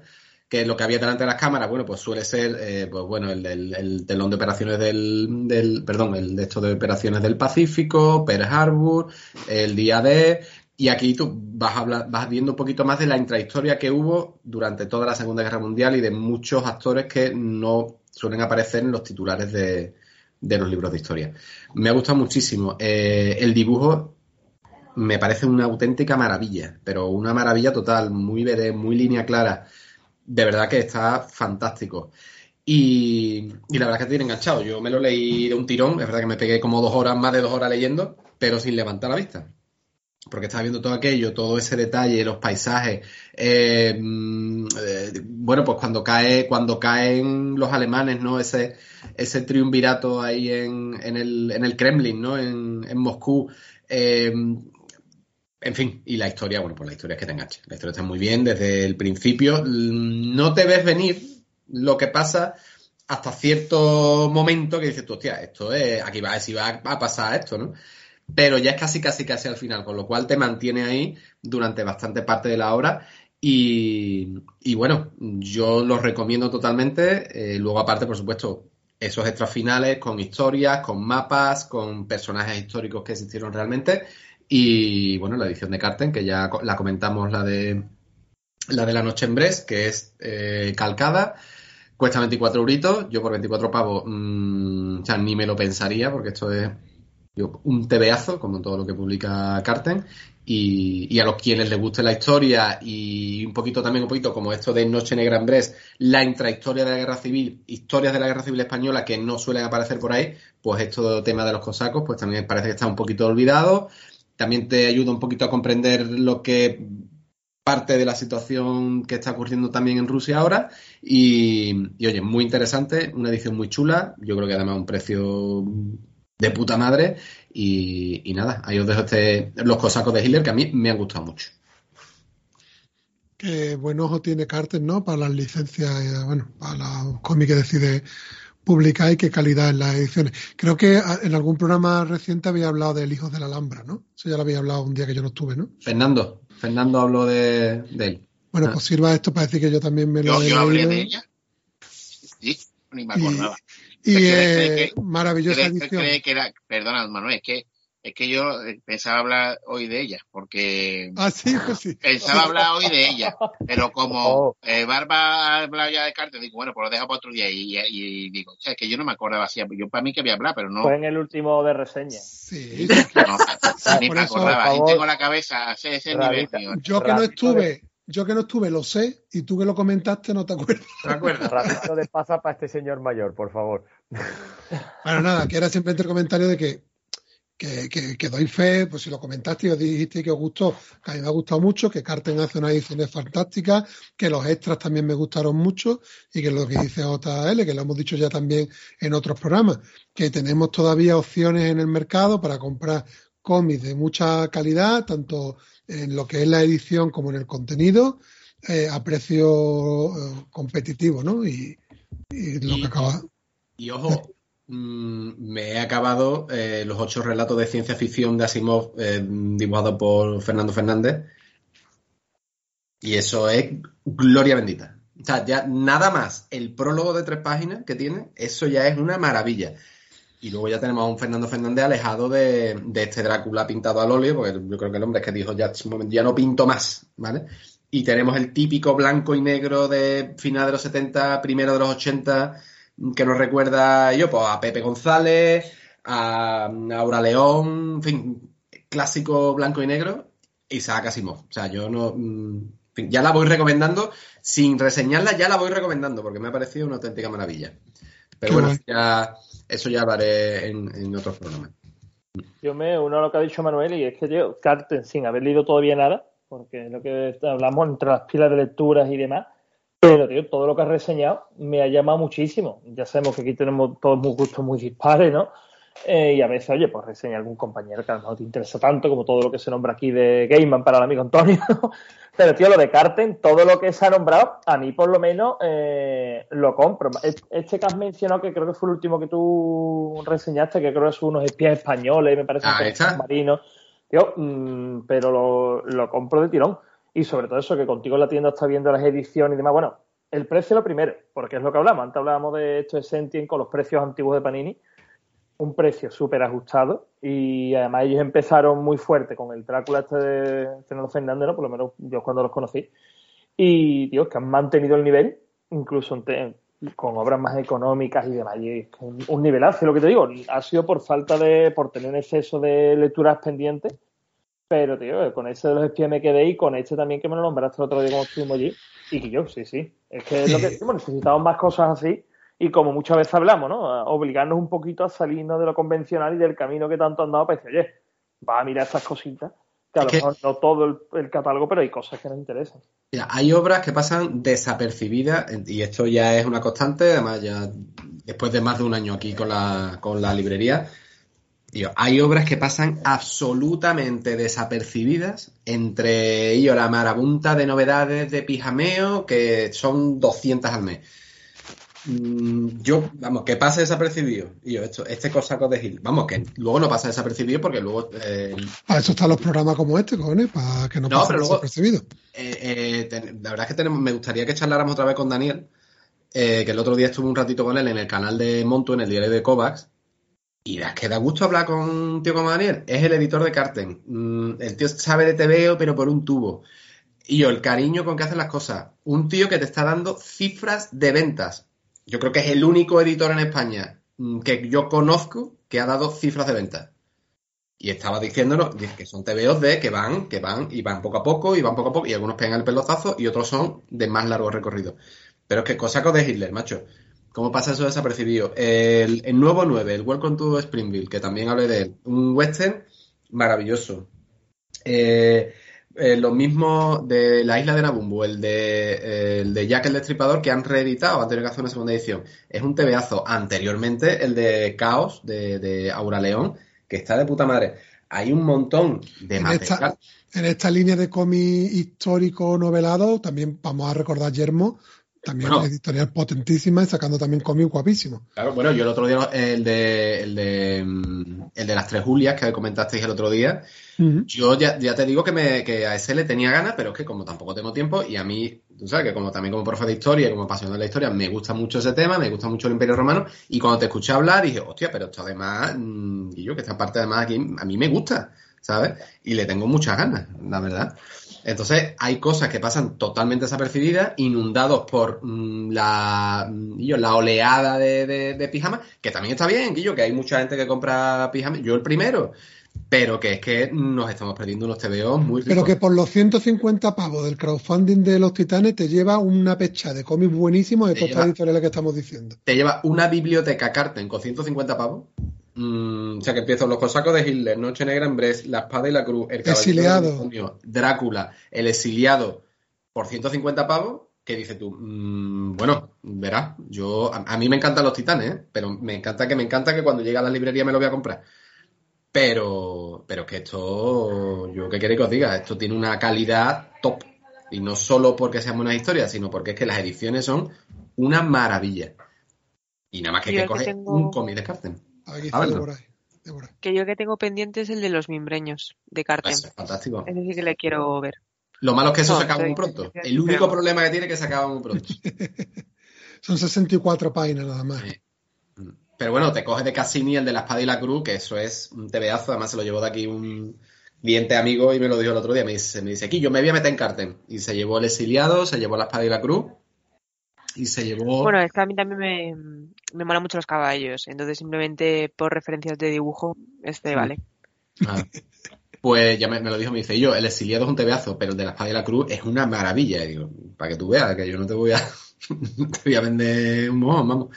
Y es que es un cómic europeo clásico con Cassini a tope, mm, enmarcado en la guerra de los, de los 30, de los 30, de los 100, no me acuerdo. Bueno, fantástico también. De los, Creo 100, que los 30, creo. Eh, Bueno. de los 100 años, de los 30 era el del Caballero del Unicornio, me Ah. parece. Bueno, ¿qué, Fernando? Dale. un, un inciso y pasamos a lo siguiente si queréis, porque Antonio tiene prisa y está ahí Sí, metiendo presión. Eh, un inciso, ¿vale? Yo sé que de la cabeza no la tengo perfecta, pero vamos, yo he estado viendo los últimos programas y yo no veo ningún lado que haya puesto, que esté puesto, que yo haya reseñado, vamos, o reseñado, o hablado, o comentado algo de los hijos de la Alhambra. O sea A que, ver si, a ver si es de los que de los que todavía no hemos sacado, que tenemos ahí guardados, Fernando. ah, pues eso ya no lo sé. Ah, Es pero que a mí, me, a mí me suena que has hablado ¿eh? de eso. Yo, yo recuerdo en el último de reseña Ah, bueno, si no ha salido, si no ha salido ya es otra cosa. Eso ya no me acuerdo yo. Vale, vale. Eso ya Podéis puede ser. apuntaros una cena o algo. No, no, no, déjalo. No, se la quiere, no se la quiere No jugar. se harta de cubata. ¿eh? Vale, vale. Bueno, entonces ya me callo. Pero de lo que he publicado hasta el día de hoy, que es el último de los el 176, no está eso en ningún lado, ¿vale? Que por eso que pero bueno. que tenemos ya un fondo de armario que es difícil de controlar, tío. Pide el inciso. Es que yo no lo tengo tachado en la lista de las cosas. Bueno, que yo lo voy apuntando porque no me puedo fiar de la memoria como podéis comprobar, pero no lo tengo tachado. Y me extrañaba que no lo hubiera comentado, pero también me extrañaba que no estuviera tachado. Digo, bueno, pues lo comento hoy, que al final no lo iba a comentar porque como tú ya has comentado una cosita de Carten, bueno, pues va a dar un poquito de variedad. Le digo, lo dejo para el siguiente, pero bueno, si lo comentaba, pues ya está. Pues es lo suyo, que lo hubiera comentado ya, no por nada, sino porque, hostia, me- recuerdo que me gustó. Entonces sí. Vale, bueno. Bueno, pues venga, Antonio, dale caña, que yo te veo con mucha tensión ahí acumulada. Sí, sí. Bueno, yo en primer lugar espero la- las cartas de agradecimiento de los oyentes por recuperar la esencia de TDT. Eh, aquí se ha hablado de un señor Lemay, se ha hablado de un manga, de un europeo y los pijamas, ¿dónde están? Que Bien ahí, Antonio, bien ahí. que lo hemos dejado todo en el H&M, todos los pijamas están en el H&M ahora Venga, hombre, por favor. El adalid y el custodio, ¿vale? De las Eh, esencias Por favor, yo, como una persona entrada en años tengo que mm, defender aquí la esencia y el espíritu original de este podcast, ¿no? Pero sí, Yo no si nos todavía los pijamas porque lo que tú vas a comentar va antes que mi pijameo. Pues Y, no y- salta- y- no, y- fíjate. y viendo que aquí se habla, que, que aquí me habla el otro del EMAI, el otro se aprovecha que yo estoy para sacarme un manga, metéis a Neyman como podéis con Carsalado cada vez que yo aparezco, no tiene, no viene a cuento, pero me lo tenéis, eh, me he resignado. Y visto lo visto, eh, he decidido unirme a vosotros y hoy traigo un tebeo de el magnífico dibujante John Romita Jr. ¡Vamos! ¿eh? Eso merece un aplauso, ¿eh? Un señor que dibuja con su pie izquierdo, eh, pero aún así eh, debo reconocer que yo había abandonado, bueno, y aprovecho que aquí hay fan de Spider-Man reconocido, ¿vale? Eh, yo había abandonado la ilusión, a mí señor Dan Slot me, me mató, me mató, reconozco la etapa, perdón, Dan Slot, Uf, perdón, Nick Spencer. Spencer. Perdón, Nick Spencer. Perdón, perdón por el pecado. Eh, me, me mató, a, los, a las pocas grapas lo tuve que dejar porque no, no había por dónde cogerlo. No tenía pretensión de, de seguir, pero debo reconocer que gracias a, a la, al proselitismo de mi amigo Fernando, que yo creo que deberían convertirlo como obispo de la iglesia de Spiderman en España, volví a la... gra-. Antonio, ¿tú sabes lo que es el proselitismo? No, pero me ha salido muy bien la palabra, no me jodas, coño. Oye, que todo el mundo lo voy a recuerdo decir, que no lo voy a decir, no lo voy a decir. Pero no- rima, es de Team Ploste, ¿vale? Eh, pero mundo- proseneta, proseneta. todo el mundo no es tan culto como tú, coño, dejarnos a los pobres ignorantes hablar. Que ve, de verdad, este tío, este tío es que él es europeo, ahí lo tenéis. Este, este tipo de persona que él es europeo. Para eso vale el esos TV, Antonio. Un, un huevo Y yo que me deje, que deje hablar, coño, El proselitismo es un huevo colgando y el otro lo mismo. Eso es el, el que, el que lee europeo. Ay, señor. Es que es que es para él. Bueno, que lo que estaba diciendo, que es Spiderman, de, del señor Wells y el señor Johnny Taruño, que gracias aquí a mi amigo Fernando me compró la grapa y no puedo estar más contento, lo debo decir. Eh, me he puesto al día con la colección, empecé tarde, he leído ya la- las cinco grapas que se han sacado, no, la última de este mes no, porque no me ha dado tiempo a pasar por la librería, que ha salido hoy o ayer, no me acuerdo cuándo fue. Y debo reconocer que me está gustando un montón, pero un montón, un montón. Creo que se está volviendo a la esencia, eh, no sé, me parece un Spider-Man más clásico, más reconocible. Creo que el primer arco, co- no voy a, entrar a hablar de protagonistas, ¿no? Eh, juega creo que es una historia que va en media res, que empieza con un misterio que está ahí, que poco a poco vamos conociendo, vamos saltando información y al mismo tiempo conocemos la, la, la actual situación de Spider-Man, que vuelve a ser un tieso, que es como siempre tiene que ser Spider-Man, ¿vale? Y, nada, y la verdad que la primera, el primer arco muy bien, me gustó mucho, además creo que es un guion bastante currado. Debo reconocer que Wells creo que sabe trabajar con Romita y sabe sacar lo mejor de Romita, que es las escenas de acción. Debo reconocer que tiene dos o tres viñetas que me han encantado, que me han recordado incluso al Romita de del Hombre sin Miedo con Frank Miller. Eh, hay una escena, una pelea que tiene que me encanta. Y, y, la verdad que, y después tiene un siguiente pequeño arco, transición, que, bueno, que también la verdad que me ha gustado bastante. Y, y la verdad que, que, sí, que sí, que es que creo que el que, el que abandonase Spider-Man en la época anterior tiene la oportunidad de volver a engancharse y creo que, no, que, no, que a nadie le va a defraudar, la verdad. Y bueno, pues ya está. Y bueno, sé que aquí sois varios los que lo habéis leído. Creo que Fernando seguro, no sé si Paco también. Yo también, también, también. Yo me uno a ti eh, porque yo no dejé de comprar la etapa de Spencer. Yo me empecé con la grapa de Spearman en el último tercio de Slot. Y oye, pues la verdad que en ese tomito de Panini pues está muy interesante. La etapa de era muy buena. En aquella época espectacular con Chifraski, pues bueno, ganó hasta un Eisner, ¿no? Y oye, pues también tenía ganas de pillar una etapa de inicio desde cero y llegó Spencer y pues todos al pozo. Aquello fue un, calvario. Yo la terminé entera, incluso después lo de Bellón, que aunque apuntaba bien, también considero que se alargó muchísimo. Y, y, aquí lo dijimos, ¿no? Cuando se anuncia el equipo creativo, pues todos nos llevamos un poco un jarro de agua fría, porque bueno, ya se sabía lo de Romita. Y oye, es verdad que tampoco soy los principales defensores de Romita, pero hay que reconocer que el tío Spiderman lo trabaja muy bien. Ahí está la etapa de Straczynski o etapas anteriores que el tío parece que está hecho para dibujar Spiderman, ¿no? Como, como, su padre. Pero cuando leímos lo de Seswell, que Fernando me corrija, Seswell ya había escrito espectáculos, ¿no, Fernando? Seswell eh, hace bastantes años. No me acuerdo si espectacular, pero vamos, que Seswell lleva alrededor del, vamos a decir, universo editorial de Spiderman, pues bastante tiempo. Recordar, por ejemplo, con Nuevo Día, cuando después del Mefitazo también estuvo ahí entre los equipos creativos que, que, hizo alguna que otra saga y en espectacular no me acuerdo ahora, pero bueno, que está rondando mucho tiempo, ¿vale? Nunca de primera línea podemos decir, pero que bueno, que sí que es verdad que está por ahí. Pero es verdad eso, que nos quedamos todos un poco fríos porque, oye, después de las malas críticas de Spencer, que venía yo, un, autor muy refutado, pues esperamos como un, un super equipo, ¿no?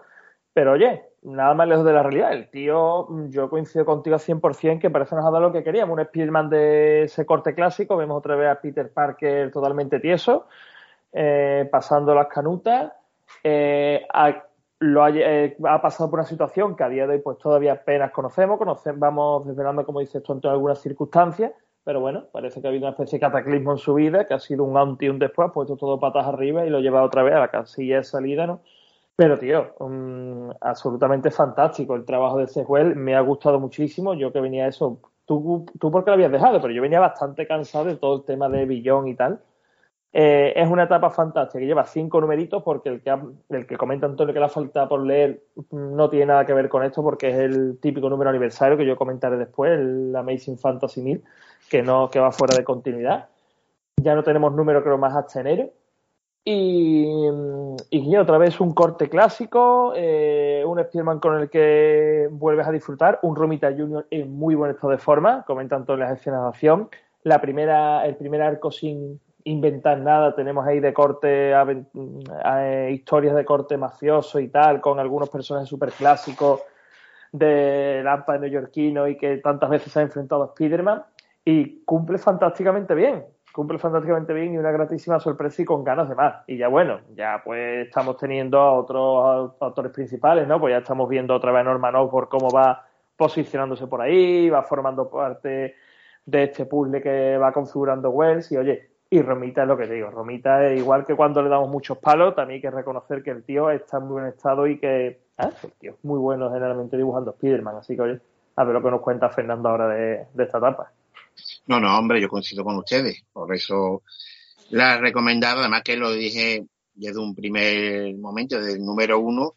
Recuerdo que no sé si se lo dije Antonio en el podcast o, dónde, o, en, el grupo de WhatsApp, pero le dije que me parecía un, buen momento para enganchar, o sea, para empezar con el personaje, Que no tenías que saberte, haberte leído el anterior de Spencer ni nada por el estilo, y que era un buen punto de entrada, vamos a decir, ¿no? Esto que le gusta tanto a Marvel, que también le gusta tanto a Manuel, da punto de entrada en serie y colecciones ese, pues yo creo que este es perfecto. Y que Romita Junior, mm, es verdad que puede tener algún momento de bajeza, bueno, de bajeza, de baja, de menor calidad, no de bajeza, de menor calidad en los últimos tiempos, pero yo creo que aquí está en plena forma, como puede estar un señor de 67 años que creo que tiene ya, ¿vale? Que no, tiene 40 años, que lleva ya, lo que lleva son más de 40 años en esto de, los cómics, y que, o sea, el número 5 que tiene una pelea con el buitre, por ejemplo, es brutal, pero brutal, ¿eh? La narración que hace a mí me parece de las mejores peleas que he visto yo de Spiderman contra el buitre y no te voy a decir la mejor porque no me acuerdo de todas las que ha tenido, pero vamos, me parece espectacular y además el entintado de Cock Anna, que su, fue su entintado también durante mucho tiempo en su anterior, alguna de sus anteriores etapas en Spiderman, me parece que también que le, le, viene muy bien, lo recuperan para esta ocasión y nos quitamos de en medio a, un desganado en los últimos trabajos Clau Jason, a mí, vamos, a mí me ha sorprendido, también recuerdo que dije en su momento cuando salió el primer número, que no que estuviera mal, es que a mí no me había gustado, pero ya lo expliqué por cosas mías, de en esto, lo otro, pero bueno, después de los números estos que ha realizado esta primera saga de, de Lápida, que lo convierte en un villano chulo, ¿vale? Más chulo de lo que eh, había sido en mucho tiempo.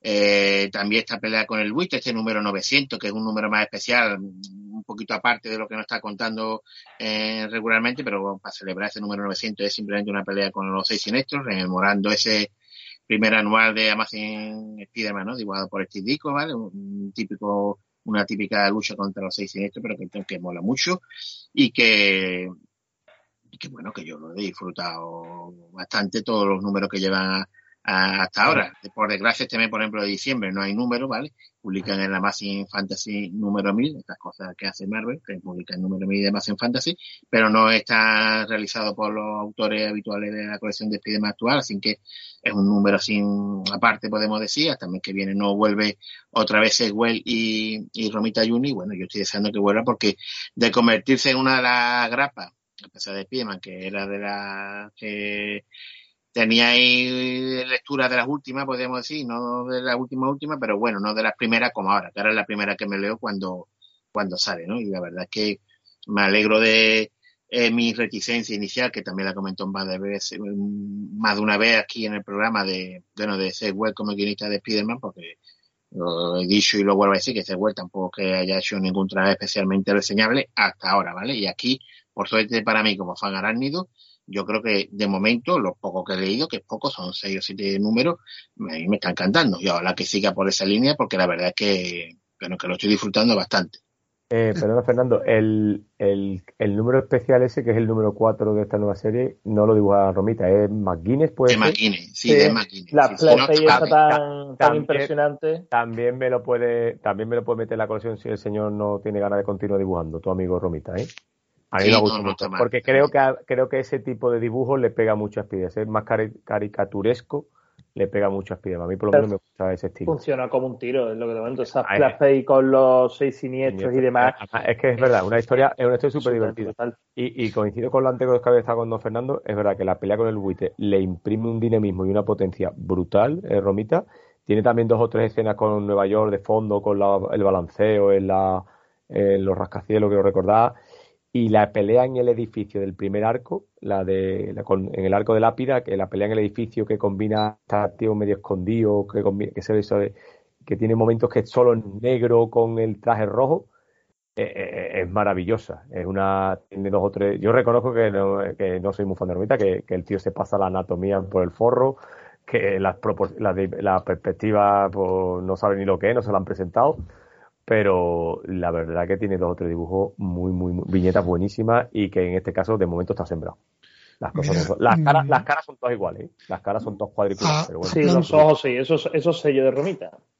eso Ha es- planteado bueno, antes Paco una pregunta y yo que soy un fricazo de los datos, he estado aquí indagando. Participaciones de Zed Wells en Spider-Man, pues un señor que ha estado con el mono de trabajo en el, en el universo Spider-Man durante mucho tiempo.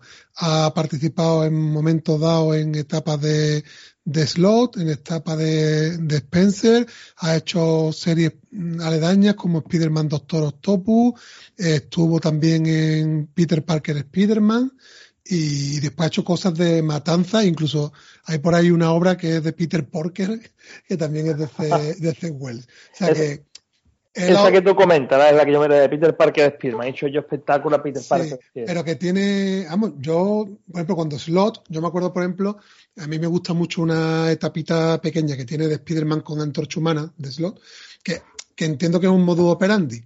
Eh, entran y van trabajando en cositas así, van probando a los autores y después ya, pues viendo sus resultados, lo que sea, pues se le puede dar ya eh, la consigna, ¿no? Como en este caso de que lleve la serie principal. Entonces, Zedwell, como ha dicho Fernando, ha estado siempre alrededor del universo Spiderman. Es verdad que, que sin una obra a lo mejor tan reseñable como dice Fernando, decir, mira, que bien lo hizo Zedwell aquí, pero ha estado con el mono de trabajo puesto y ahora pues está dando la cara, cuando le han dado la responsabilidad, pues por lo que contáis está haciéndolo muy bien, así que estupendo. A mí me ha, a mí me ha gustado mucho también. Eh, eh, tengo en la, tengo en la memoria esa, esas páginas de esa secuencia de lucha contra el buitre que me pareció una maravilla. Ya lo pasé por el grupo de, de WhatsApp, que me encantó. Y la verdad es que he caído en, la, en las redes de, de Spiderman por culpa de Fernando, que es el que nos ha metido un poco el veneno, creo que a, a la mayoría de la Por gente. culpa incluso- no, gracias a o Fernando. gracias a, gracias a, gracias a. No, que no se entienda como algo peyorativo. Y incluso Ángela también se lo está leyendo, le está gustando. Y, y a, a más gente, a José, que es amigo también cliente de la tienda, con su- que tiene su canal de, de TikTok también. Y él también se la, se la ha llevado porque hemos hablado muy bien de ella. Y, y que- y espero que la próxima visita que a Banana me cuente qué le, qué le está pareciendo. Pero es que es cierto. eh, creo que es una etapa muy entretenida y que Romita va mejorando poquito a poco. Débora. Que yo decir que, bueno, más que de Romita, de Ed McGuinness, y mm, que me gusta bastante, y que por poco compro ese mm, especial porque parece una grapa doble, no sé exactamente, porque yo con eso me pierdo bastante. Y, por ejemplo, de lo típico de decir, este es mi Capitán América, mi, eh, eh, lo vendo cualquier personaje, para mí mi rondador nocturno es el que dibujó Ed McGuinness. Porque yo empecé a leer eh, cómics de superhéroes con la grapita de Ed McGuinness, con el rondador nocturno cuando va al cielo, que es medio pirata, que te aparece ahí Azazel y demás. Y yo no soy muy, muy fan de Spider-Man, se me conoce por casi no saber casi nada de, de Spider-Man. Y mm, es verdad que a lo mejor empezaba eh, a iniciarme con justamente con esta grapilla, porque me están diciendo que, vale la pena. Y que para alguien que tampoco es muy fan, que puede, pues eso. O sea, op opino igual porque además me ha llegado la misma opinión de, de varios lectores. Es que está muy bien por eso, porque no te requiere ningún conocimiento previo. Yo no sé si en las últimas páginas del último número se hace una pequeña referencia a un personaje que se crea en las últimas páginas de Bellón, me parece a mí, esta especie como de piedra un poco simbionte, es una cosa muy rara, pero que eso te lo van a explicar seguramente en una página cuando aparezca porque es alguien hipersecundario. Bueno, bueno Paco, eh, no voy a decir quién es, que es porque si no ha leído Bellón o el que sea, sería un spoiler gordo, ¿vale? Ah. Pero bueno, eso es eh, Bellón que empezó más o menos bien, acabó fatal y por culpa de ese personaje precisamente, bueno, no por culpa de ese personaje, sino de lo guioni del guionista de lo que, que hicieron con ese personaje. Hicieron con ese personaje, ¿vale? Que es un gilipollas lo que hicieron, pero bueno. Pero es así, ¿no? Pues creo que aparece en las últimas páginas. Sí, sí, este... aparece, ah, sí, sí. Digo, es que ya te... La te... Reina Duende o algo, o algo así era, ¿no? Creo que estaba, ¿no? Eso, no sé, unos, unos duendes de... Un, bueno, no sé, no me acuerdo ahora cómo, cómo siempre hemos sí. Pero vamos, que es una etapa fantástica. Dice, oye, quiero empezar a spider me lleva cinco numeritos, pues funciona como un tiro. O Débora, si te quieres poner. Yeah. Eh, y además, espérate, coño, déjame que me despida. Por favor. Antonio, y muy agresivo, ¿no? Pasivo agresivo. Hombre, si al pobre no me le traigo mala noticia, empezamos a hablar de Lemay y después de es que te veo que se leen al revés. Es que me tratáis como me tratáis, tío. Pero vamos, que si habláis. yo ese del incidente de Darwin que nos recomendaban hoy, según especial tuyo? Eh, no. eh, no. Eh, yo, pero si habláis del estudio de Esmeralda, sí me gustaría ir, ¿eh? Estudio en Escarlata, pero no sé cómo se llama. Te tienes que, te tienes que venir al Esmeralda, Esmeralda. Ese sí me lo leí y, y, ahí podría yo dar. Yo digo que es una obra que cuidadito con ella, ¿eh? No, es, no, la, no la recomendaría a todo el mundo, de verdad. Entonces, Creo que para sacarle. Su... el check-in en el vuelo y te viene cuando lo grabemos. No, no, porque es verdad que, que es una obra que creo, me estoy saliendo de madre, pero esto es como este DT y aquí se puede hacer lo que se dé a uno, cada uno la gana mientras Fernando no me corte el micro. Eh, eh, creo que es una obra que sí, que bueno, que, que, creo que es una buena idea, pero creo que para sacarle toda su jugo y toda su esencia hay que ser una persona que sepa bastante de la historia de Sherlock Holmes. Porque creo que un, un lector que no sea muy esté metido en el mundo holmesiano va a saber pillar el juego que hace Neyman. La parte de los Craftiana es muy sencilla, es muy básica, pero la parte holmesiana hay que estar muy metido en el tema de Holmes para, para sacarle realmente partido a esa historia. Así que si va, me, me invito, me invito yo mismo. Yo... me parece muy bien, eso es lo que tengo que invitarte tú mismo. Vale. Yo llevo los deberes hechos, porque yo estudio en Escarlata. Mientras no, mientras no me habléis de, de Sandman, yo sabes que yo de Gateman estoy muy bien. Él está en su sitio, yo estoy en el mío y ya está. Venga, Venga, Ahora, pues ya ¿a toca aprovecho, perdóname, aprovechar para despedirme porque tengo cuestiones personales y me tengo que marchar. Y bueno, me espero, venga, Fernando me dice que me espero un minuto. Venga, di, Fernando, habla.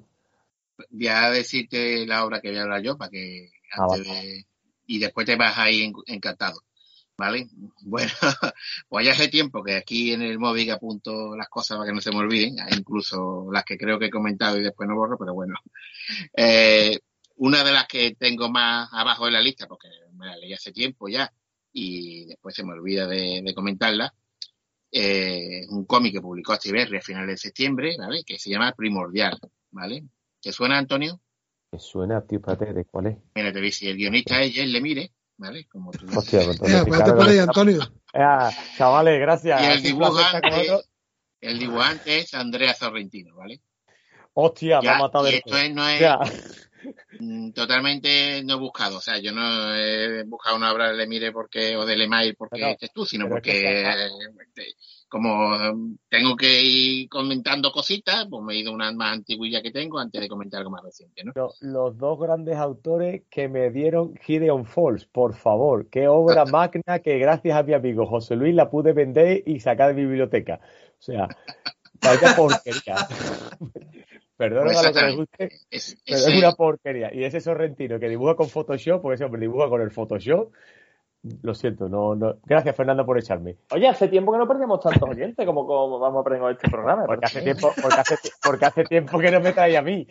Desde que perdimos a los ciclistas y demás, ¿te acuerdas de golpe? Pues ahora yo creo que volvemos otra vez. Sí, sí, sí, vamos a hacer un estudio. Eh, Man- Manuel, por favor, tú que eres el máquina con los Excel. Un estudio en Esmeralda, hasta ahora mismo. No, no, no, una caída de los oyentes antes y después, ¿sabes? Eh, Estoy aquí, estoy ya contabilizando. Esto- yo lo llevo como la bolsa. Ahí más para abajo. Pues para ayudar a recuperarlo, me- muy- eh, me tengo que ir. Muchísimas gracias a todos por no, invitarme. por el podcast no se hace responsable de las opiniones de Antonio Laguna. Ni yo tampoco. Eh, bueno, ha sido un placer. Eh, Débora, encantado de coincidir contigo por primera vez. A los demás os tengo ya muy visto y nada. Hasta luego. Adiós. Antonio. Adiós. Hasta luego. Bueno, pues como digo, voy a comentar Primordial, que apareció ya a lo tonto, lo tonto hace, eh, bueno, hace un poquito más de dos meses. Lo publicó Activerri, como suelen ser muchos de los cómics que nos llega de Jess Lemire, pues suele ser Activerri la editorial encargada de su publicación. Un precio de 19 euros, son, es una serie limitada de seis números americanos, ¿vale? Y que tiene 144 páginas bueno, la edición típica de Activerri, ¿no? Tamaño comic book, papel eh, satinado, bueno, una edición como nos tiene acostumbrado Activerri con su lomo plano, no redondo, y en ese sentido, bueno, lo habitual, ¿no? ¿Qué nos cuenta Primordial? ¿vale? Que, como digo, una serie limitada que no tiene continuación y no sé si está previsto que la tenga, yo creo que no, aunque a mí no me importaría, pero creo que no. Bueno, pues Primordial transcurre en dos tiempos, ¿vale?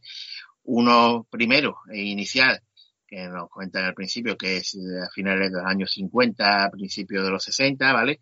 Donde somos testigos de esa, la ya conocida, aunque sea por película, serie o libro, la carrera especial, espacial entre la Unión Soviética y eh, Estados Unidos, ¿no?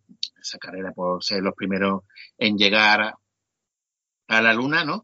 Y bueno, somos testigos de, bueno, ya sabemos que antes de que el hombre pisara la luna, hicieron, vamos a decir, experimentos enviando animales, ¿no? Animales para, bueno, para ponerlo en órbita y demás, ¿no? La famosa perra, perrita laica, ¿no? Que ya por el nombre que yo había escuchado muchas veces de chico el nombre de la, los perros como laica, pero no sabía que era por esto, ¿vale? No sabía que era porque había, la habían enviado al espacio a la pobrecita a morir. Hasta, hasta Mecano le tiene una canción a Laika, a Fernando. ¿eh? Sí, pues no me acuerdo yo de la canción esa, ¿vale?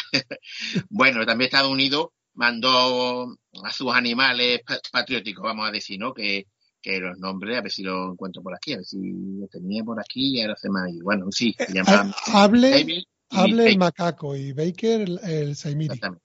Abel o Babel o como sea, y Baker, ¿vale? Bueno, dos eh, primates, no sé de qué raza exactamente, macaco, como dices tú, y no me acuerdo. Bueno, Estoy Lo leyendo la Fernando, no es que me lo haya leído. ¿eh? La los soviéticos mandaron primero a la perrita en el 57 y después en el 59 los estadounidenses a estos primates. ¿Qué, mm, ¿Qué pasó? Bueno, ¿qué nos cuenta este cómic? ¿Vale? Esto es la historia como había sucedido y nosotros la conocemos, la historia real. Pero ¿qué pasa? Que a partir de eh, un momento, vamos, aquí al principio de los, de los 60 deciden tanto Estados Unidos como la Unión Soviética deciden cortar, en la historia que nos cuentan en este cómic, deciden cortar esa carrera espacial y esa financiación para intentar que el hombre vaya a la luna, así de raíz, ¿vale? Ellos, tanto uno como otro, ellos cuentan a la opinión pública eh, que es porque, bueno, como que los experimentos, estos, bueno, los experimentos, este viaje que han hecho los animales, como que no ha sido muy exitoso y que no ven viable que el hombre pueda salir de la Tierra y viajar eh, a la Luna ni hacer ni viajar de ninguna forma, bueno, ni viajar fuera de la Tierra, ¿no? En naves espaciales y demás. Eso es lo que nos cuentan oficialmente, ¿vale? a partir de ahí ya esta historia se empieza a convertir en una cronía de ciencia ficción, donde, por ejemplo, en, las elecciones presidenciales del año 60, que ganó Kennedy en la realidad, aquí las gana Nixon, ¿vale? O sea, ya vamos empezando a algunos cambios, ¿vale? Pero eso es lo que nos cuentan a la opinión pública, que es por eso, pero en realidad nosotros nos enteramos, claro, claro, el editor del cómic, que eso no es así y que lo que sucede es que eh, esos animales que enviaron al espacio, ¿vale? No es que murieran ni desaparecieran, sino que ellos son, saben y son conscientes, aunque nadie lo sabe más allá de los, lo típico áreas secretas de los gobiernos y demás, de que fueron como transportados a otro sitio, a otro sitio que no se saben y ellos mismos no saben dónde. Sea lo que sea, lo asustará bastante como a decir esto vamos a dejarlo ya y mejor no meternos más en estos temas, ¿vale? A partir de aquí ya pasa el tiempo, pasan unos 60 años, 70 años más o menos, hasta una época más, más cercana a la actualidad, ¿no? Donde eh, vamos a ir descubriendo poquito a poco que estos animales que mandaron al espacio, tanto Laika como Evelyn Baker, siguen vivos, no han envejecido, porque entraron en otro plano de existencia, ¿vale? Bueno, vamos a ver que ha sido un poquito de ello, ¿vale? También vamos a, a, a, saber, a conocer que eh, la que era la científica que estaba a cargo de Laika, que le cogió cariño en su época y demás, sigue viva y que ella siempre había esperado que, que la perra pudiera volver a la Tierra, ¿vale? A pesar de que está mayor y eso, pues todavía está por ahí rondando, esperando una señal de que Laika está viva y más o menos van a ir jugando con eso, también van a ir eh, tratando ese tema sentimental entre la dueña, que trató muy bien a la perra, que la perra estando allí, por ejemplo, vemos como en ese sitio donde iban a parar estos animales, ellos, su conciencia, vamos a decir que se eleva, ¿no? Puede hablar entre ellos, un lenguaje más rudimentario, pero se comunican entre ellos, así telepáticamente, ¿vale? Y como ella guarda un buen recuerdo de, esa cuidadora científica de los soviéticos. Muy diferente, por ejemplo, el recuerdo que guardan los primates de, bueno, su paso por manos de los científicos americanos, ya sabemos, experimentaciones, maltrato animales, bueno, esas cosas, ¿no? Que, que, que hacían, bueno, con los animales para, bueno, lo que me imagino que hacen, no que seas yo un experto, pero me imagino cómo hacen todavía hoy día, por desgracia, ¿no?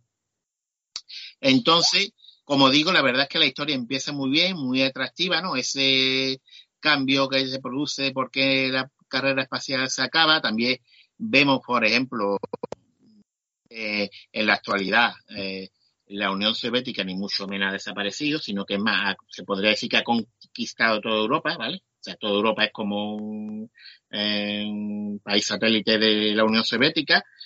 Eh, ahí se ve muy por encima porque no, no entra muy en detalle de eso.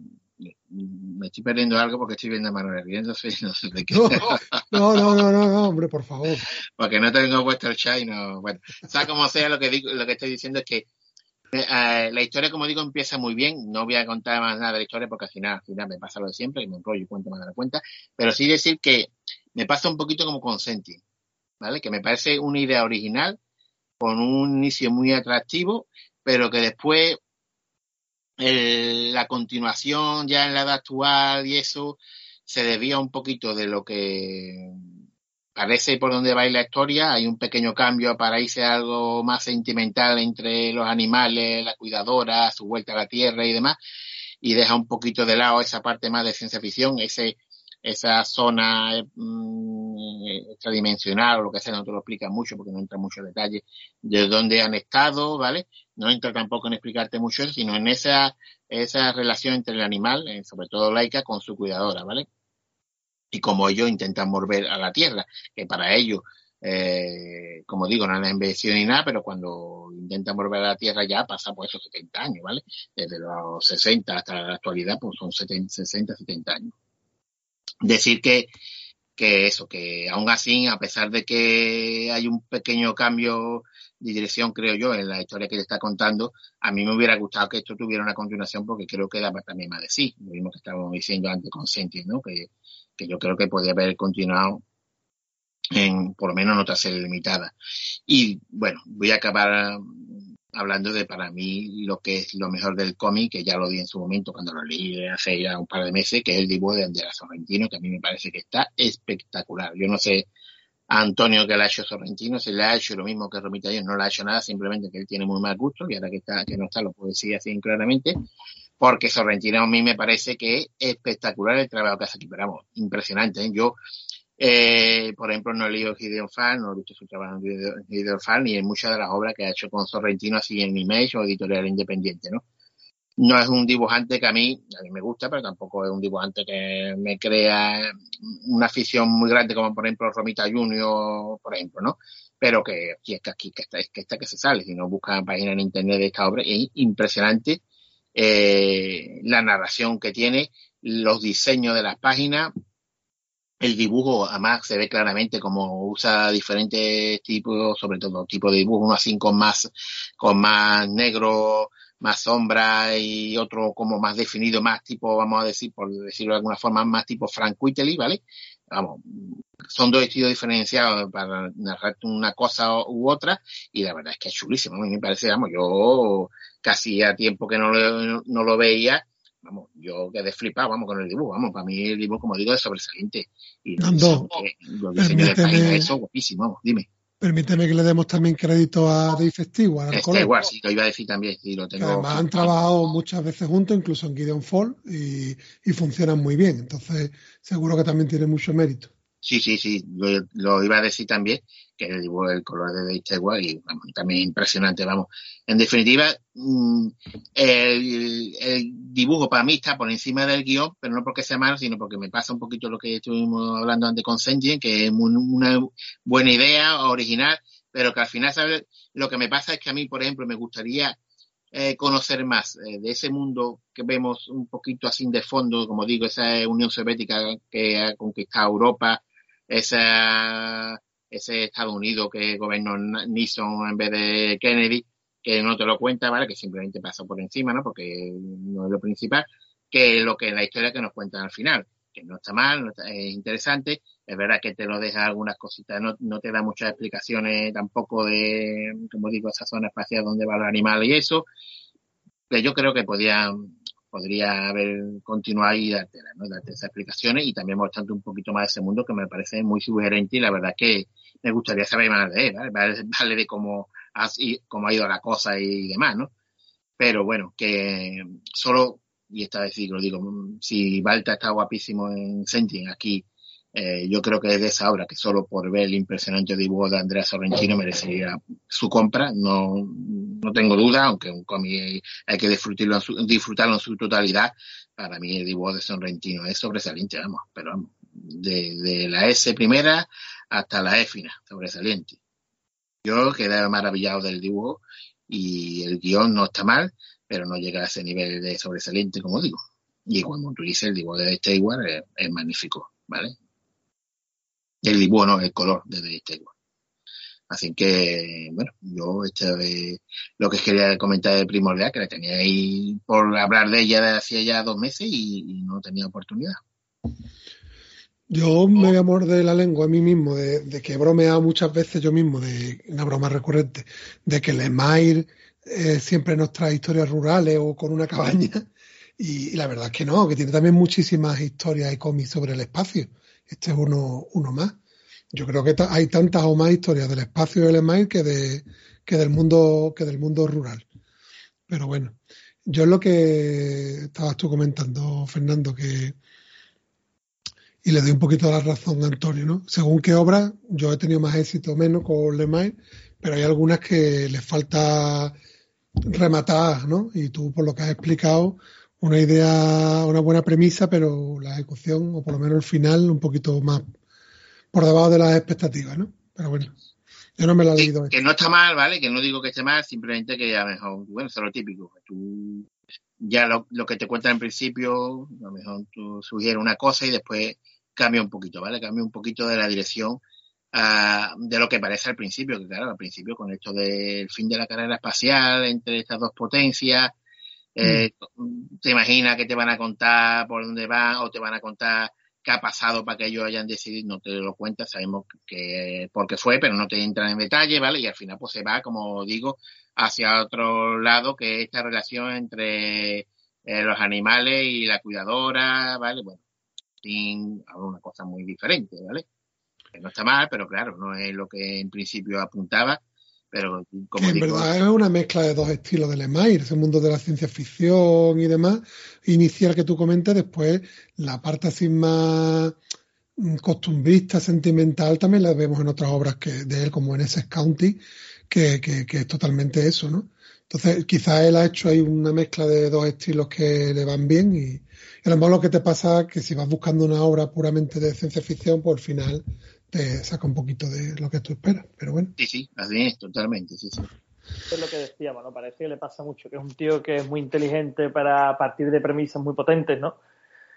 Pero que después, a fin de cuentas, se lo lleva a su terreno y puede ser que, claro, que, que no es lo que buscas, ¿no? o no es el remate que tú esperabas y la premisa pues no deja de ser una excusa para tratar, bueno, pues temas como tú decías, ¿no, Manuel? Eso quizás temas más costumbristas y demás, y a lo mejor lo otro de lo que te digo, son, son medios, ¿no? Yo creo que es un autor que agradece que tengamos programas así y que podamos orientar a la gente para que la gente sepa lo que va a encontrarse. Desgraciadamente, yo creo que eso es un debe, ¿no? Hay otros autores que te pueden tirar más a la piscina. Pero yo creo que merece la pena decir por dónde van los tiros y ver lo que te vas a encontrar y así no te sorprende. Hmm. Bueno, pues yo por mi parte acabo con esto y ahora falta Débora, ¿no? Porque Débora nos contó lo de Madrid Comic Pop Pack para el principio y después ya no le falta su reseñita. Hombre, vámonos ahí. Luego ya me quedo para el final. Eh, vale, pues yo he traído Gilgamesh de Arnau López Mazorriaga. Os lo enseño por si subís vídeo a YouTube. Y el caso es que es el es un chico muy muy joven, bueno, tendrá mi edad más o menos, o al menos tiene, pues eso, 20 y muchos. Y el caso es que eso, primer cómic que hace es de Cósmica Editorial, 18 euros, y es una edición que me gusta mucho porque yo voy mucho por transporte público tal, y bueno, todo esto de que se puede doblar fácilmente, tapa blanda, esta que es tipo plastificada, tiene un nombre concreto. Eh, no sé si es flexi, flexi tapa o algo así. Bueno, no, no sí, estoy segura. La de, la de como las de ECC de ahora, ¿no? Sí. Sí, puede ser. Eh, o las de Marvel, como las de Daredevil. O sea, el, las de Premier, las de Marvel Premier, sí. ¿no? Ah, sí, vale, ese vale, tipo de etapa. Y bueno, el caso es que salió por crowdfunding, pero se, o sea, eh, desde que salió se puede pedir en tiendas, así que por ahí ningún problema. Y bueno, eh, cuenta la historia un poco de Gigamesh, no es el mito tal cual, porque a mí la verdad no me gusta cuando se coge un relato ya conocido y se hace tal cual, sino que le da una vuelta de tuerca. Esta vuelta de tuerca, como se inicia en las primeras páginas, es una versión que se podría contar de Gilgamesh. ¿Por qué? Porque parece ser que en el mundo eh, donde se inspira eh, hay muchas versiones de los mitos porque va para cada época, para mm, cada momento, porque en cada momento necesitamos un mito concreto. Entonces, este eh, concretamente es un Gilgamesh que, para quien no lo sepa, es eh, conocido por ser uno de los primeros mitos eh, de los sumerios y Gilgamesh es un hombre que busca la inmortalidad a partir de por causas de su amigo. No sé si amante, me han dicho que es amante, pero no he leído el mito de Gilgamesh amante, como tal. Amante, Que... amante bandido. Vale, amante, sí. no lo dice explícitamente, pero a ver. Sí, sí, sí. sí. Es, y claro, es que aquí, por ejemplo, no se refuerza el tema homosexual ni amante. Aquí parecen más amigos, entonces ahí he dudado un poquito de pues no saber si era amante o no, pues se, se centra en otras cosas y ya está. Y este, aparte, también es un mundo distópico. Entonces, eh, une un poco lo que es el mito con máquina, en el sentido que vemos especies de robots, al haber distopía, pues a lo mejor donde se tienen que ir, pues, pues eso, hay más IAs y máquinas. Entonces está curioso. Eh, porque esto también al pasar por cámaras y demás me recuerda un poco a Dead Space, que no sabe qué te, qué te vas a encontrar. Y, y bueno, es una nueva mezcla de mito, entonces bueno, ese me llama la atención. Sí que aparece el, el amigo amante, que, bueno, o pareja, el, lo que pasa es que siempre se me va el nombre de él. A lo mejor tú te lo sabes, José Luis. Bueno, está hablando por teléfono por un momento. Eh, y, y nada, también pasa en Uruk. Y bueno, no sé. Yo eh, y bueno, la lo recomiendo básicamente porque es un- una nueva forma de acercarse a este mito, que es verdad que es conocido más, pues como lo conozco yo, de un nombre y poco más. Que realmente lo que es el poema de Gilgamesh, pues lo habrá leído poquita gente. Y luego de cara a, bueno, es autor completo, eso hay que decirlo. Eh, y de cara a dibujo es una línea simple, me recuerda al europeo. O sea, simple me refiero que está muy bien definida, no es simple de manera negativa. Y luego la paleta de color, sobre todo, son eh, cuatro o tres tonos por doble página, cosa que a mí me gusta bastante porque en pasta, en, en, gama, perdón, muy bien. Y luego eh, también es curioso porque depende de como el capítulo, lo que es el fondo de la página es de distinto color. Eh, bueno, aquí no lo vais a poder, bueno, sí, un poquito. Entonces sí que eso también me gusta porque sabes si es un recuerdo o no o dónde están, depende del color de la página. Que es algo que hace eh, Nuria Tamarit, creo que se llama, en el Loba Boreal. Que cuando es eh, flashback tiñe un poquito el fondo de la página en amarillo.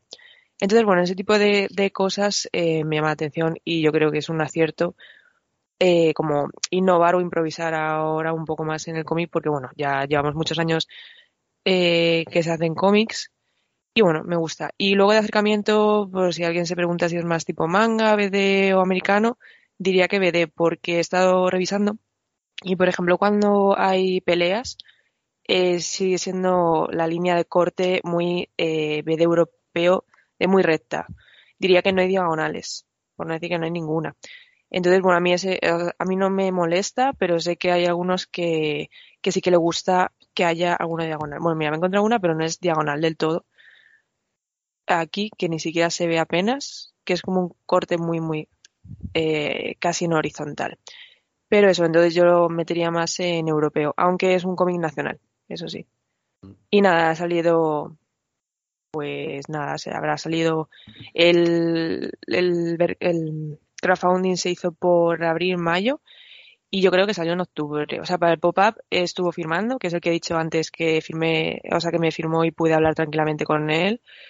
Y bueno, bastante bien. Eh, estoy esperando a ver si, o sea, con calma, porque la ha sacado hace poquito.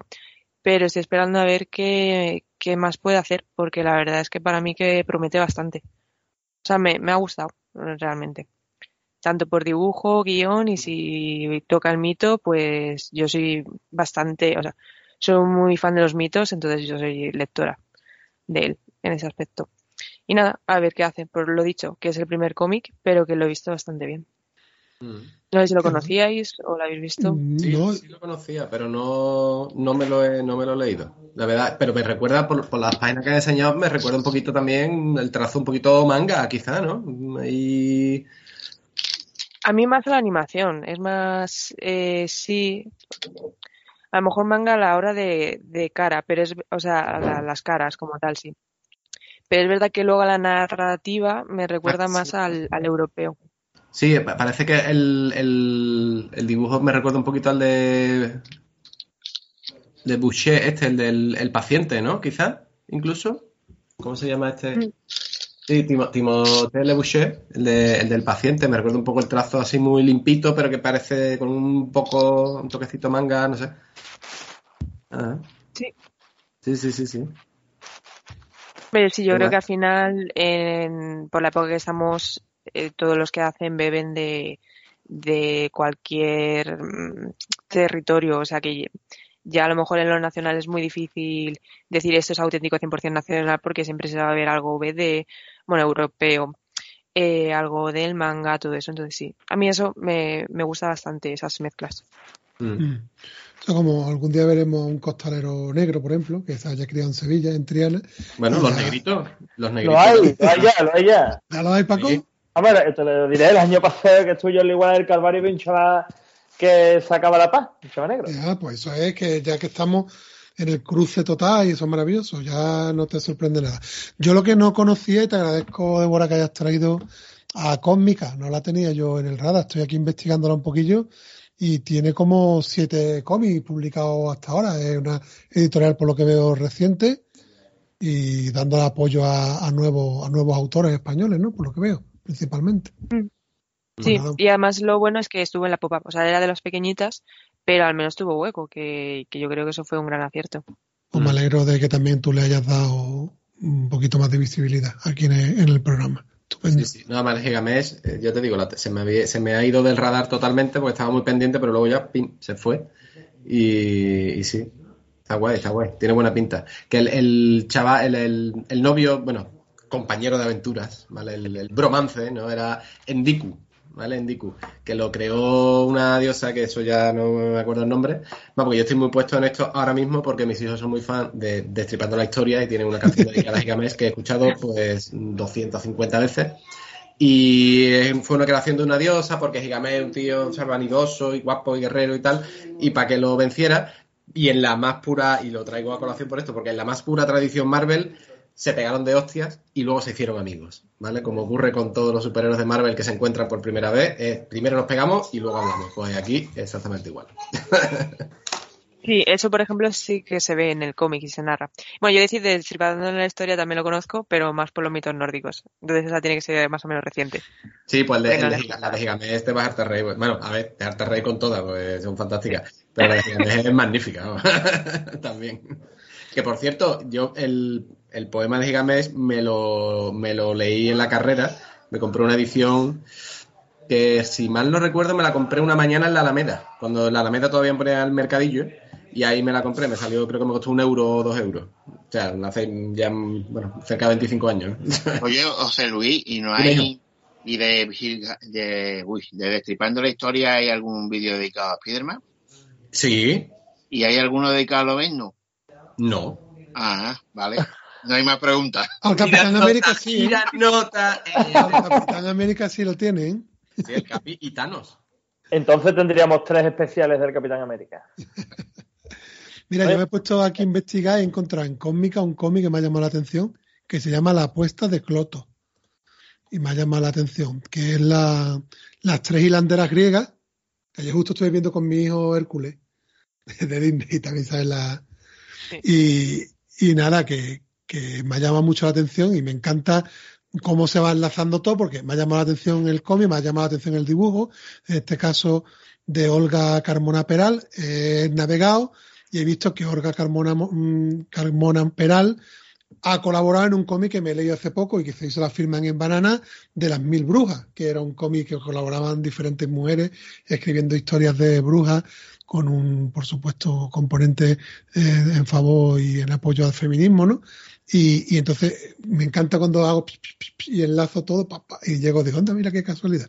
Pues me ha llamado mucho la atención y por eso te doy las gracias, Débora, porque, oye, pues, se trae a, a, mí me encanta conocer cositas nuevas y navegar y surcar los mares de internet. me encanta. Bueno, bueno, nada, y gracias a ti también, porque lo de la apuesta de Cloto sí que la he visto en la librería, la librería a la que suelo ir, pero lo típico que no lo coges y tal, y si vas de esa temática sí que me interesa. Entonces, Sí, bueno, me la acabo de ah, bueno, apuntar. la sinopsis. La vida de Mar está a punto de cambiar. Se ha convertido en el centro de atención de las tres hilanderas. Las hermanas han hecho una apuesta, ver quién es capaz de influir más en el día a día de esta humana. Y para ello utilizarán los espíritus de mujeres que en su momento fueron importantes, pero han caído en el olvido de la historia. Me parece una excusa para traer al recuerdo mujeres importantes en la historia que no se les da. Margarita de Navarra, Inés Joyes y Blake y Margaret Fulero. Y parece Y- que va. Y decir de esta editorial, que yo tampoco conocía hasta ahora, eh, Cósmica, decir que, por ejemplo, en su página web no solo está la edición en papel, sino también una edición digital, ¿vale? Es mucho más barata. Esto sí que es reseñable, no te vende lo mismo que por el precio, ni mucho menos el precio bien. papel físico, sino que, por ejemplo, esta que está diciendo ahora Manuel de la apuesta de Cloto, su edición digital vale 6 euros, la de papel vale 20. O sea, que es reseñable también eso, ¿vale? Que también está Claro. la edición digital para que usted, en vez de tenerlo en físico. Fernando. Sí, este caso, Sí, sí, dale. dale. este caso, por ejemplo, fue de crowdfunding y nos dieron también la copia. Eh, o sea, fue una recompensa tener el PDF. Porque creo que llegó a cierto número, lo típico de que van las recompensas, y una de ellas es en PDF. Entonces, por ejemplo, Gigames también la tengo en PDF. Oye, Fernando, Yo sé tampoco- que... Ah, perdón, Paco. No, no, dale, dale. dale. No, no, no, porque yo voy a cambiar de tercio. Dale, tú si quieres comentar. No, yo lo que voy a decir es eso, que como ellos no lo conocían, yo, son, yo creo que son reseñas estas eh, que tienen muchísimo valor, porque es lo que te digo, hablamos muchísimo de los Spiderman, de los Panini y demás, y, son editoriales que, oye, que se tienen que hacer un hueco, porque precisamente traen cosas muy interesantes como esta. A mí el dibujo cuando las enseñaba me llama muchísimo la atención, esa línea clara y tal. Y oye, que lo que hablamos antes con José y con Carter, ¿no? Que nos dejamos llevar, pues venga, 200 novedades de pijameo. Y fíjate, incluso no, no conocíamos que muchas veces que hablamos, oye, pues esto en digital a lo mejor sí lo pillaría y tal, si fuera más barato, pues oye, pues aquí tiene una editorial pequeñita que se va dando a conocer con proyectos interesantes y que tienes esta posibilidad, ¿no? Y digital. Pues yo la verdad que, oye, pues te agradezco un montón la reseña porque la verdad que es muy interesante y la voy a tener ahí en el radar también. Fernando, Eh, yo bueno, te iba a pedir cinco minutos, porque no Sí, te voy a robar más. Eh, ya que ha empezado Débora contando su experiencia en la, con mi papá, eh, si no te importa, yo en cinco minutos te cuento, porque creo que va, y lo podemos dejar ahí como cliffhanger para debate. Eh, mi experiencia eh, cómica en Edimburgo. Muy Muy rapidito. Voy a darte Estupendo. tres datos, tres datos que van, van a levantar ampollas. Eh, fui a una, una tienda de la cadena de Forbidden Planet, que es una cadena muy potente en Reino Unido. Tiene Que me tiendas muchísima envidia, hay muchísimo Doctor Who, ya me está dando muchísima Eh. envidia. En Inglaterra y en Escocia. Yo me voy a ir al grano para generar debate y ya está. ya. Lo que me he encontrado, sorpresas. Allí eh, Marvel lo edita Panini UK, también lo edita Panini. Pero hay curiosas y jugosas diferencias con como edita aquí en España. Por ejemplo, mira, os enseño a cámara. Esto es una edición de que es que me he acordado cuando Débora ha, traído el tema de lo de Gi- Gigamesh, que ha dicho tapa blanda, satinadita, ¿veis? Pues este tomo, por ejemplo, que son tomos todos recientes, mira, por ejemplo, el de Khan, el Conquistador reciente, el tomo de los Cuatro Fantásticos de Mark Russell, pues son tomos de cómics recientes que ellos están editándolo en tapa blanda, satinada. Mm, He visto en la tienda muy poca tapadura, muy poca tapadura. Y Panini tiene en UK una oferta, que lo flipáis, que lo comenté el otro día por el WhatsApp interno, pero tiene una oferta que es 3x2. O sea, yo me he llevado tres tomos de esto por el precio de dos. Además, lo que hice Débora, un formato súper cómodo en tapa blanda y a mí me ha sorprendido mucho. Este 3x2 es una oferta de Panini, no de Forbidden Planet. Panini tiene esa oferta, por tanto, allí en Inglaterra y en Reino Unido en general, parece ser que ahora mismo la gente puede comprar Marvel historias recientes en tapa blanda recopilada con un 3x2. Me parece increíble. Digo, para levantar un poquito de, de ampollita. Y concretamente Forbidden Planet, eso ya lo he investigado y creo que es una oferta solo de Forbidden Planet, pero también jugosísima. Tienen 3x2 en manga. O sea, te llevas tres tomos por el precio de dos. Impresionante. O sea, yo he flipado bastante en ese sentido. Lo que sí he visto bastante caro, por ir en contra un poquito, es el que está más caro el tema de DC. Me ha parecido más caro. Porque, por ejemplo, me, me estoy mirando para pillarme el, el Superman All Star por aquello de autores escoceses, ¿no? Porque está ahí tanto el, el guion como el dibujo de, de autores escoceses y siendo era también una edición en tapa blanda y eso sí estaba eh, 20 entre ve- más de 25, bueno, está hablando en libras, 25 libras 30, que me pareció muy caro para una tapa blanda. Eh, entonces, por en contra, me parece que DC está allí un poquito más caro. Y nada más, era deciros eso para que veáis mm, que, bueno, también será lo que demande nuestro mercado, pero que hay otra forma de publicar Marvel. La propia Panini lo hace diferente en UK que, que en, en España. Ya está. No aquí no sé, parece el, el miedo a esa tapa blanda que sí, ahora con los Premier pero o con los Mahas, pero al fin de cuentas no es lo mismo. Eh, no es lo mismo la tapa blanda de un cómic que haya salido hace poco tiempo, tú, tú dices Mark Russell, ¿no? Eh, y lo tengo ya en mi tapa blanda por, por 20 pavos, ¿no? Sí. Eh, Y con el por ejemplo, 3x2, Paco, que es que eso es el valor diferencial, tío, que te hace un 3x2. Porque ahora y cuando tú me digas, ahí lo edita la propia Marvel. Oye, Marvel UK lo edita ahí directamente. No, no, es que es Panini.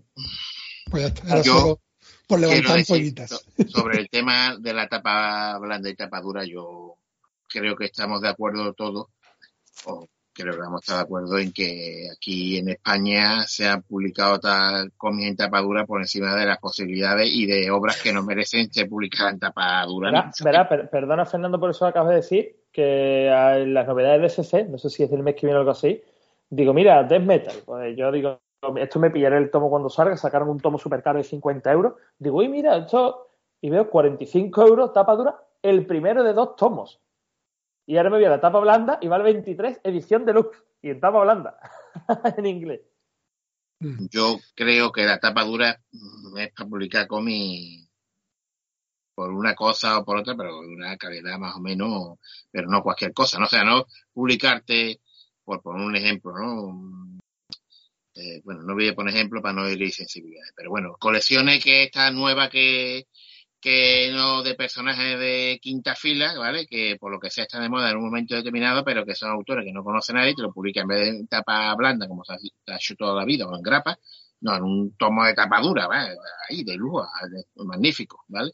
yo no lo veo necesario. Yo creo que la tapa dura es para obras ya o que han tenido un cierto éxito o que ya vienen con un por sus autores o por su personaje con eh, bueno de su edición original con una fama merecida o más o menos merecida no pero que ya no cualquier cosa publicarla en tapa blanda en tapa dura como están han estado haciendo o están haciendo, sobre todo Panini en muchos casos, ¿no? Que son cosas que tú dices, yo, yo están tapaduras que no, no lo entiendo, tío. Si, tienen su tapadita blanda, aparte de que más barata, aunque cada vez menos diferencia, pero bueno, cada vez más barata, eh, esta colección yo creo que si ya después un éxito, pues siempre hay tiempo, es como ese, ¿no? Ese te lo tapa, sacan grapa o en tapa blanda y si es un éxito te lo sacan al final en tapa dura también.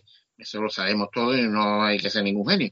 Si algo triunfa, vas a sacar en tu tapadura, pero yo primero el formato más económico, ¿no? Pero bueno. Nada, vi mucha tapa blanda, muy poco, muy poca tapadura, vi cómics clásicos, recopilaciones de historietas clásicas que las hemos comentado aquí en TDT, publicadas en tapa blanda y a de Marvel, vi formatos de bolsillo y muy poco tomo. Y después, como curiosidad, vi algún tomo con sobrecubierta.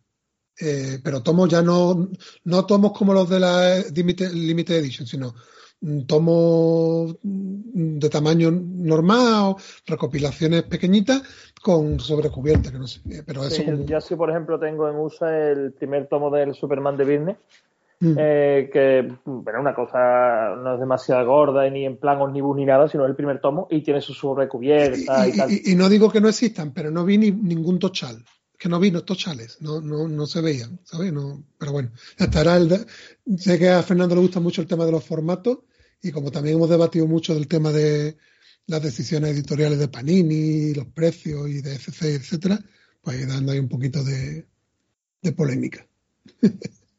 Muy bien.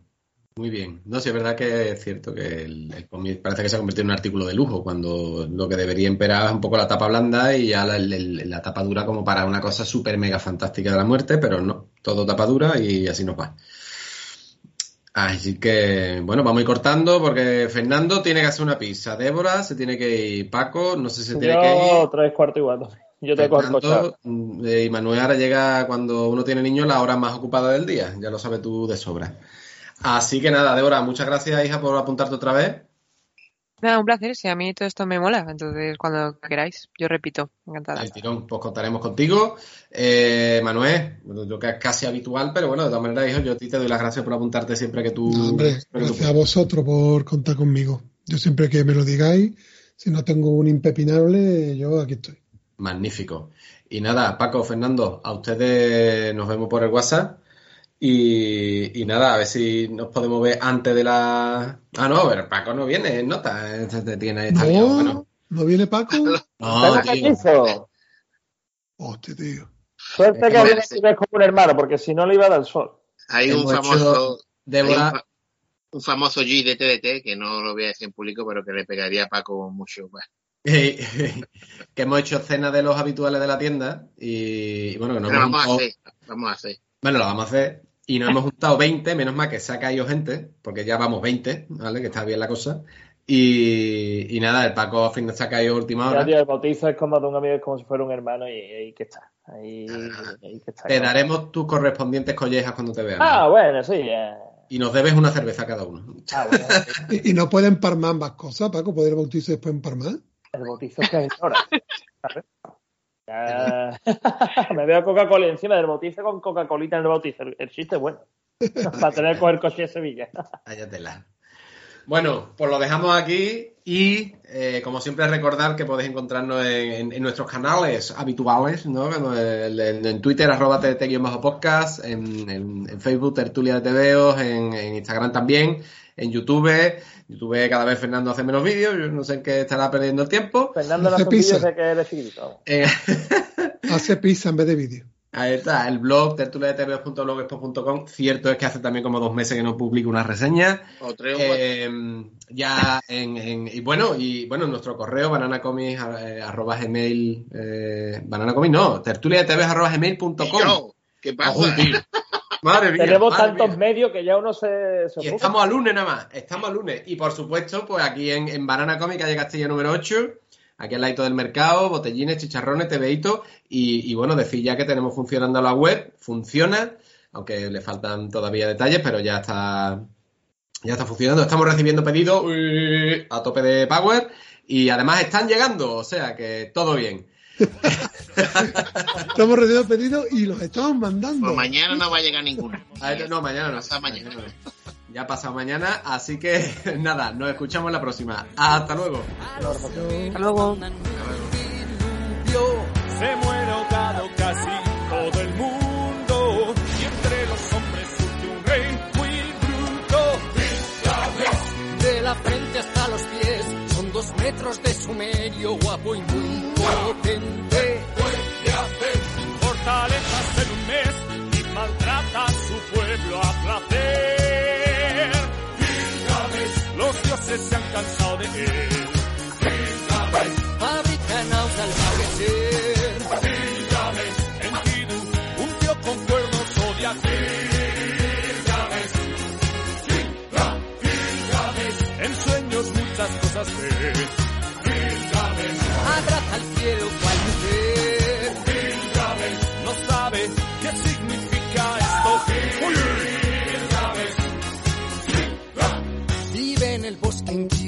Con su novia. Hippie vegano come zanahorias. Día tras día Gilga le provoca. Amigo, te voy a partir la boca. Se pegaron su cuartel y al final se hacen colegas y se besan